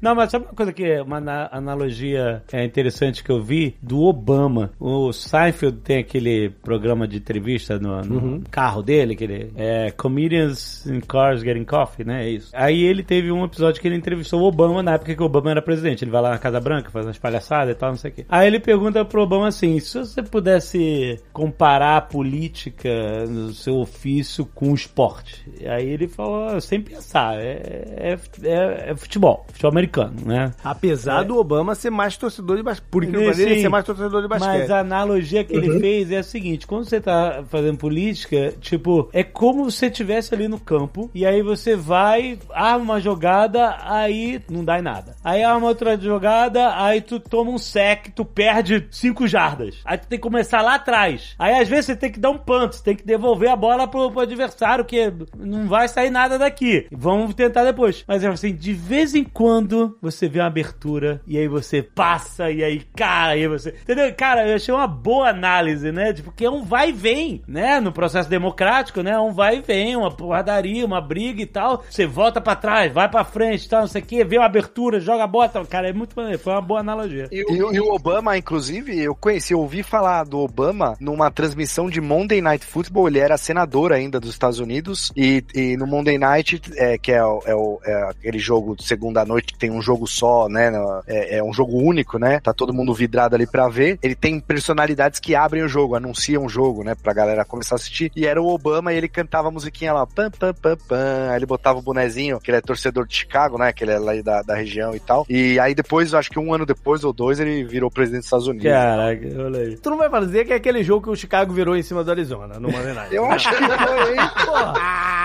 Porque você Só foi falar falta- isso e me veio na cabeça aquilo, cara. Sou fã. Não, e o Obama participou do Monday Night Football, do caso do Manningcast, né, esse ano. É. Porque a ESPN passava os jogos de segunda-feira, tem um podcast com o Peyton Manning, com o Eli Manning, que é, o jogo fica passando e eles ficam comentando. Em vez de ser a narração do jogo, é o Peyton e o Eli e alguns convidados. É, fica uma te... eles dividem a tela, fica o Peyton Manning, o Eli e o jogo. Aham. E eles ficam conversando sobre o jogo, com um convi- e chamam um convidado também. Eles não ficam narrando o Eles não jogo, ficam narrando, mas né? ele comenta, ih, esse cara tá fazendo merda, não sei o que. lá." Maneiro. E aí o Obama participou esse ano de algum, de algum dos, dos episódios. né? Caraca. Ladies and gentlemen, it is time Eu quero remontar aqui um, um momento do Super Bowl também muito foda, que foi mais recente. Foi o último Super Bowl, se eu não me engano, do Tom Brady no New England. Ele perde depois do contra o Philadelphia. Ah, ele ainda perdeu, é. Não, e aí ele ganha contra o Rams. Não, então, não mas foi o que ele venceu. O último Então, que mas ele... não foi o último que ele venceu. Não foi o último que ele venceu? não, cara, não. é foda, né? O cara... Você tá falando da grande virada? Foi a grande virada, tem mais dois que ele joga depois. A grande virada, brother. Qual foi o ano. Foi Foi 2016. 2016? Caraca, como o tempo passa, toma no cu, cara. É, o jogo foi em fevereiro de 2017, né? Mas a temporada era É, 2016. temporada de 16. isso. Ah, tá, tá. 2017, certo. Cara, essa virada no final foi um. fe- Cara, isso é uma parada fenomenal. Isso que é. Tipo assim, isso que me empolga, sabe? Eu não tava. Tor... Assim, ah, é. Se era o Tom Brady jogando, eu tava torcendo pro New England, claro. Não, claro não, Alexandre. Peraí. Como assim, claro? Ninguém assim? que não torce pro New England, torce pro New England. Não existe isso.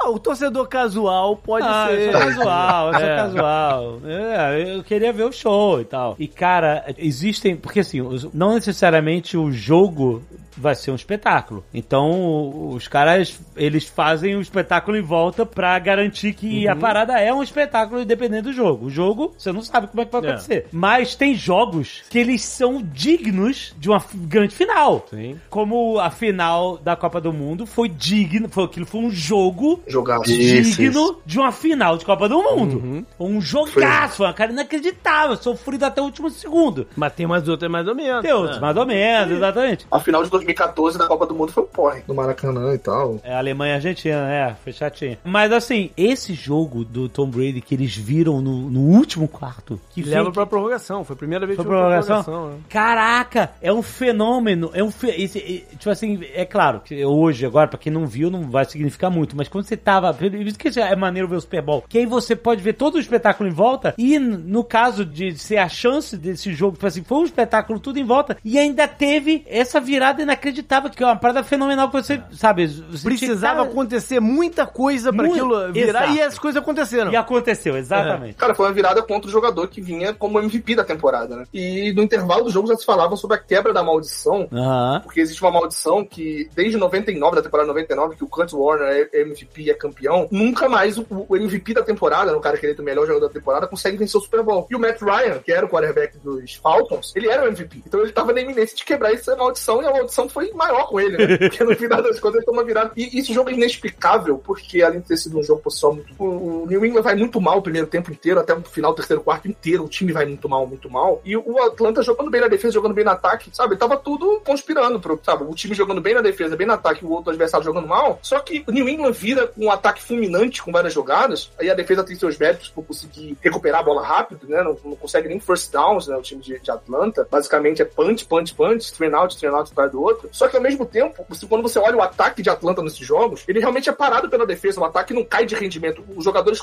você percebe os running backs ainda tentando correr bem. O Matt Ryan, quando você tá ganhando por uma larga vantagem, você corre com a bola, porque o tempo vai tomando tempo, né? Vai comendo o relógio. E você vai cansando a defesa Aí adversária. cansando a defesa adversária, enfim. E aí você percebia que a defesa do New England conseguia parar os dois primeiros tentativas de corrida, e aí deixava o Matt Ryan numa situação óbvia de passe, com jardas longas, e ele não conseguia completar o passe, mas não necessariamente jogando mal. Do nada começou a jogar mal. Não, só que no England cresceu do nada, ele nem explicava que o Atlanta não cai. Tipo, você fala, putz, olha como o Atlanta jogou mal a partir de agora. Não. Eles cansaram, né? Eles teve a circunstância que eles cansaram. Pois é, mas você percebe que, tipo assim, foi o New England que do nada acordou, entendeu? Não, não E, tem... e é engraçado porque os caras falam da virada do intervalo, né? Não, porque mexeu no intervalo, conversou. É o Patino, é o Patino. Ele tá sempre cercando é, nos vestiários. Não, Patini, mas o, o Peyton Manning mesmo, outro dia, tava falando que ele falou, cara, eu nunca vi isso de virada no intervalo assim. O, o intervalo no- na NFL é o seguinte, você- você vai pro vestiário, você abaixa a calça, vai no banheiro, faz lá o que você tem que fazer, volta e o treinador vira, manda um let's go e a gente sobe de volta, tá ligado? Ele mandou Bagunça, essa assim. bagunça some, né?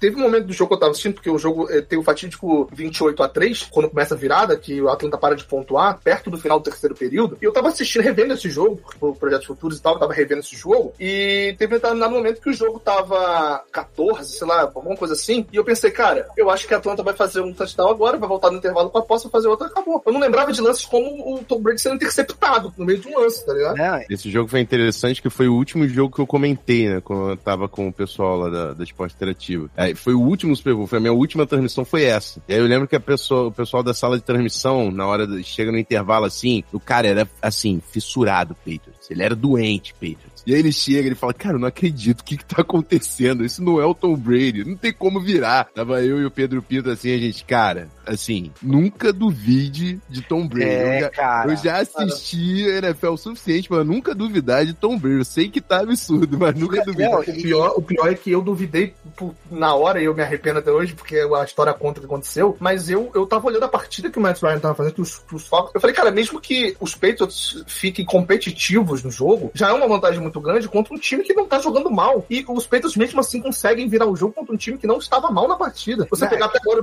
os números do Matt Ryan no jogo, cara, você não fala que esse cara perdeu aquela partida, pô. Eu sempre vejo o Super Bowl com os meus amigos aqui e tal, a gente curte NFL pra caramba, e eu lembro muito bem desse jogo. E ninguém torce pro New England, então todo mundo torce contra o New England, né? Essa que é. todo mundo torce contra o time que, é igual que o ganha sempre. no Brasil, né? É, tipo, hoje em dia, exatamente. Opa, Então, cara, a gente começou a se olhar assim, tá ligado? No começo, os primeiros pontos do New England, ninguém falou nada, né? Ah, não, beleza e tal. Aí, cara, vai, vai saindo os pontos, aí a gente começa a se olhar assim, sabe? Puta, mano, lá vem o cara, tá ligado? Lá vem. deixa pra gente sonhar. Lá vem o filho da mãe, vai. E, e- cara, quando virou, tipo. Só que aí quando virou, você já tá torcendo pro cara. então. Não tem como, cara. Ele virou um jogo e tua torcida junto, tá ligado? Eu fui catar aqui no meu WhatsApp, aqui ó, 5 de fevereiro de 2017, É. que o Cauê estava lá, no estádio. Aí eu falei, cara, o Cauê está vendo isso ao vivo. Que, aí eu mandei aqui, em caixa alta, caralho, que inveja de você, cara! Ver esse jogo ao vivo é pra vida! Aí ele, puta que pariu, cara, eu não acredito ainda. Então, eu falei, cara, realmente, É um se você vê ao vivo, ver ao vivo é foda demais. E agora, e a contrapartida? Da galera que achou que já tinha terminado e foi dormir. É. Ah, mas É, por isso que tem que ver até o final, mano. O pior não é isso, sabia? O pior é que tem o cara. Cara, esse cara aí é famoso esse caso. O jornal de Atlanta já tinha fechado a redação com, com a imagem do, do Tom Brady sendo é, interceptado pra Pick Six, né? E, fala, e. e- e com a manchete do título do Falcon. Cara, isso aí, se Isso é você tá impressionante. chegando, você vai conhecer a NFL agora nesse Super Bowl, essa é a dica número um. Nunca desista do jogo no intervalo. Eu sei que é tarde. Não, é, é. A parada é- acontece, brother. Acontece até o final. O Everaldo Marques, que narrou muitos anos na ESPN e tal, ele tem uma frase que é: enquanto tem bambu, tem flecha. E, e o futebol americano, cara, é exatamente isso. Tudo pode acontecer a qualquer momento. O jogo só acaba realmente, Não. cara. Tudo pode acontecer, inclusive nada, né? Mas assim, principalmente que o cronômetro engana quem é novo, né? Porque pra gente que vê, vê futebol, o cronômetro corre e é isso. Tem tem os acréscimos É. e beleza. Mas no futebol americano tem o cronômetro, tem um monte de várias que param o é, cronômetro e tal. Então, tipo assim, se faltar 5 minutos É muito pra tempo. acabar o jogo, ainda tem 40 minutos de jogo. Inclusive, teve um jogo no ano passado que não foi nem Super Bowl, mas era, acho que foi final de divisão, foi playoffs. Foi o Buffalo Bills e o Kansas City Chiefs. É um, é um negócio, assim, dos últimos dois minutos, acho que tem uns quatro touchdowns, assim, sei lá. É um, é um negócio Warrior, é- é- é- é- inacreditável. Porque esses últimos dois minutos levam 20 minutos, é isso.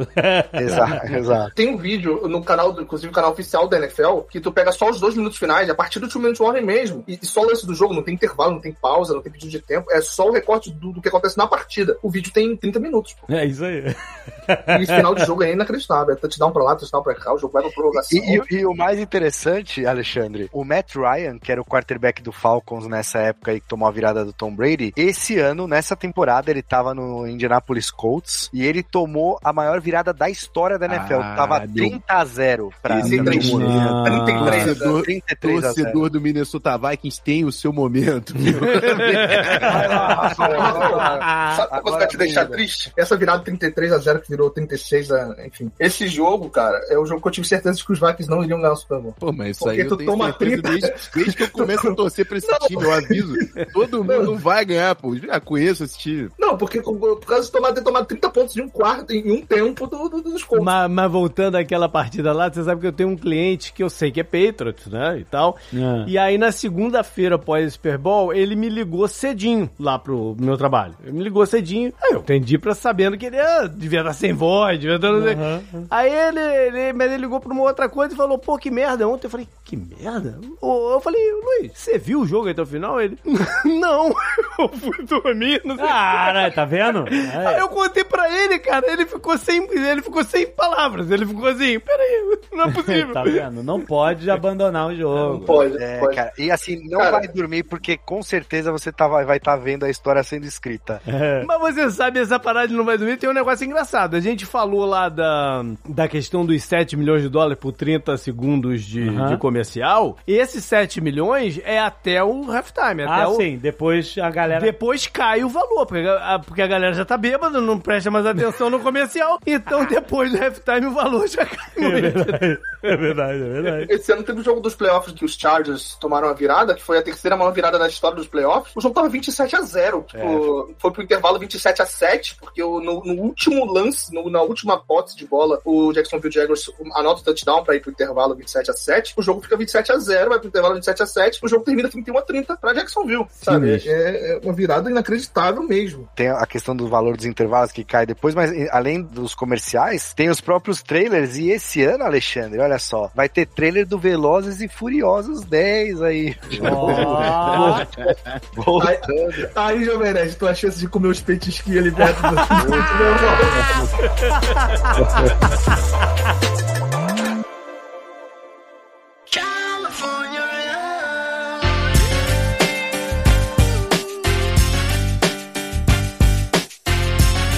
Gente, eu queria oferecer o espaço do Nerdcast pra vocês fazerem o jabá de seus projetos, seus podcasts. Tem muita gente boa aqui, muitos podcasts. Quem quiser se aprofundar, quem vai se apaixonar por NFL e futebol americano agora nesse Super Bowl, porque todo Super Bowl é, recruta é. fã- novos fãs, né? Sim. Pô, vocês podem acompanhar primeiro 10 Jardas, né? Com Nosso querido JP. Fala um pouco de 10 Jardas pra quem não conhece. Cara, eu tenho 10 jardas desde a temporada 2010. Ó. É, já vamos fazer agora. O Aaron Rodgers deve achar que a culpa é tua, então. Ah, foi você. Então, é, exatamente. Aquele foi meu primeiro Super Bowl com o 10 jardas, o do Aaron Rodgers. E vamos lá, mais um, né? Quem quiser ver o. o- a gente faz o pré-jogo, né? no- na, na semana anterior. É, e lá a gente diz o que, que acha que vai acontecer e tal, não sei o quê. Em seguida a gente comemora com o título. Toda semana tem o 10 jardas no ar. É, queria agradecer demais. Eu até falei isso para Alexandre, que era um sonho participar desse programa. E, cara, tô realizando um sonho, realmente, um dos meus maiores sonhos como comunicadora, que é participar do meu podcast favorito. Ah, Muito obrigado. que é. Que acompanha há bastante tempo. Muito bem-vinda. Pedir pro pessoal me seguir, principalmente no Twitter, Marcela é, Mavis, que é Maev, né? Pra quem gosta de The Boys, ó. The Boys, aham. E eu tenho meu podcast também, que é o Quarta pra Uma, que a gente tem esse nome por causa da jogada, né? Quarta pra Uma Jarda, que sai quarta uma da tarde. Então, Olha aí, muito bom. e aí você pode encontrar a gente no Twitter 41 underline NFL, né? É, no Spotify, principalmente. E eu quero fazer um anúncio aqui, já que eu aproveitar minha presença no, nesse podcast. É a primeira vez que eu estou externando ao público esse projeto. Eu e o Barros, que a gente faz o, o Quarta para Uma, né? A gente está com um projeto para essa é, off-season, né? Para esse período sem temporadas, onde eu vou narrar e ele vai comentar jogos históricos da NFL. A ideia é. O canal da NFL no YouTube, principalmente, tem vários jogos que você pode assistir em inglês, tá? O jogo completo. Então a gente vai pegar esses jogos, fazer no podcast. Então você vai poder botar o seu fone de ouvido, vai ouvir a nossa narração, nosso comentário, a gente vai ter convidados e a gente vai narrar o jogo inteiro. A ideia é Olha aí. aproximar o público que não viu essas partidas pra ver um momento histórico, porque a gente não pretende dar spoilers durante o jogo de ah, esse jogo vai terminar tanto. Não, eu não quero tirar a experiência de quem nunca viu aquela partida. Legal. E eu também quero trazer uma nostalgia pra quem viveu aquela época. Pro cara que viu o Tom Brady se aposentou, por exemplo, o jogo do Tom Brady, o próprio Super Bowl 51 que a gente citou aqui nesse programa. Pra quem viveu aquela época, Chicago e ter a Arizona nost- Cardinals, faz esse aí também. o pessoal ter as nostalgias e tal, e tem o pessoal que não viveu essa época e tal, ter esse pouco de embasamento histórico. Porra, que animal. E aí, inclusive, o pessoal que tá aqui na, na nossa conversa, o JP, o Alexandre, vocês são convidados a participar em algum momento desse programa, que a gente vai narrar jogos, fazer jogos históricos. O de 2012, vamos. 2012, o jogo, o jogo da minha vida. Não, eu, eu pretendo fazer, é um pouco mais difícil jogos mais antigos, porque a transmissão era diferente dos Estados Unidos. A linha, a, a linha que marca o down não existia desde 99, foi quando começou a ter. Tem épocas que nem o placar aparecia na tela, então são jogos um pouco mais inviáveis. Mas um dos jogos que eu quero fazer é o Super Bowl 19, que é Dan Marino contra John Montana, o título do São Francisco. Olha aí, Eu que quero bom. muito fazer esse jogo, cara. Esse jogo é histórico. Animal. Então a gente tem muitos jogos históricos já selecionados pra fazer. E essa off-season a gente vai narrar muito jogo, trazer o público conhecer mais não só do, do esporte, mas uma boa forma de você entrar no NFL. Você que tá ouvindo a gente que não conhece tanto, você pode começar, inclusive, pela história da NFL, por jogos antigos, por jogadores lendários. Então a gente quer trazer isso pra galera. Olha aí, anúncio exclusivo no Nerdcast. Muito bom. Tem URL já? Ou você ainda vai anunciar? É, A gente vai usar o nosso próprio feed que já tem, que é o Quarta pra Uma. O pessoal que quiser procurar no, no Spotify, por enquanto a gente só tá lá, mas a gente vai expandir pra outros agregadores. Só botar Quarta pra Uma normal, Quarta pra Uma, ou os números, 4 pra 1. Você, você encontra tranquilo. Se não encontrar, acho que é NFL lá, vocês encontram tranquilamente. E a gente vai começar esse projeto. Animal. Tem pessoal que cobre NFL no Brasil que a gente já tem conversado sobre participar, ajudar pra construir. O próprio Rafão, cheguei a conversar com ele disso. E a gente vai tocar esse projeto vai ser bem bacana. Muito bom. Rafa. Opa, primeiro eu queria agradecer o convite aí, Alexandre, Marcelo, Marcela, foi um prazer. JP, que é meu parceiro de conteúdo há algum tempo. Olha aí. Falar de podcast da NFL não tem como não recomendar o Dejadas. Eu falo pra ele, acho que é o primeiro podcast da NFL que teve aqui no, no Brasil. E se hoje existe o Zona FA, eu falo pra ele, é por causa do Dejadas também. Muito bom. Quem quiser acompanhar meu trabalho, eu tô sempre na NFL Brasil e eu faço um podcast diário de segunda a sexta aí de futebol americano, de NFL, de college football, Zona FA, canal Zona FA, procura por aí. Foi um prazer e vamos ao maior evento esportivo do mundo, Super Bowl. Ó, muito bom. Domingo!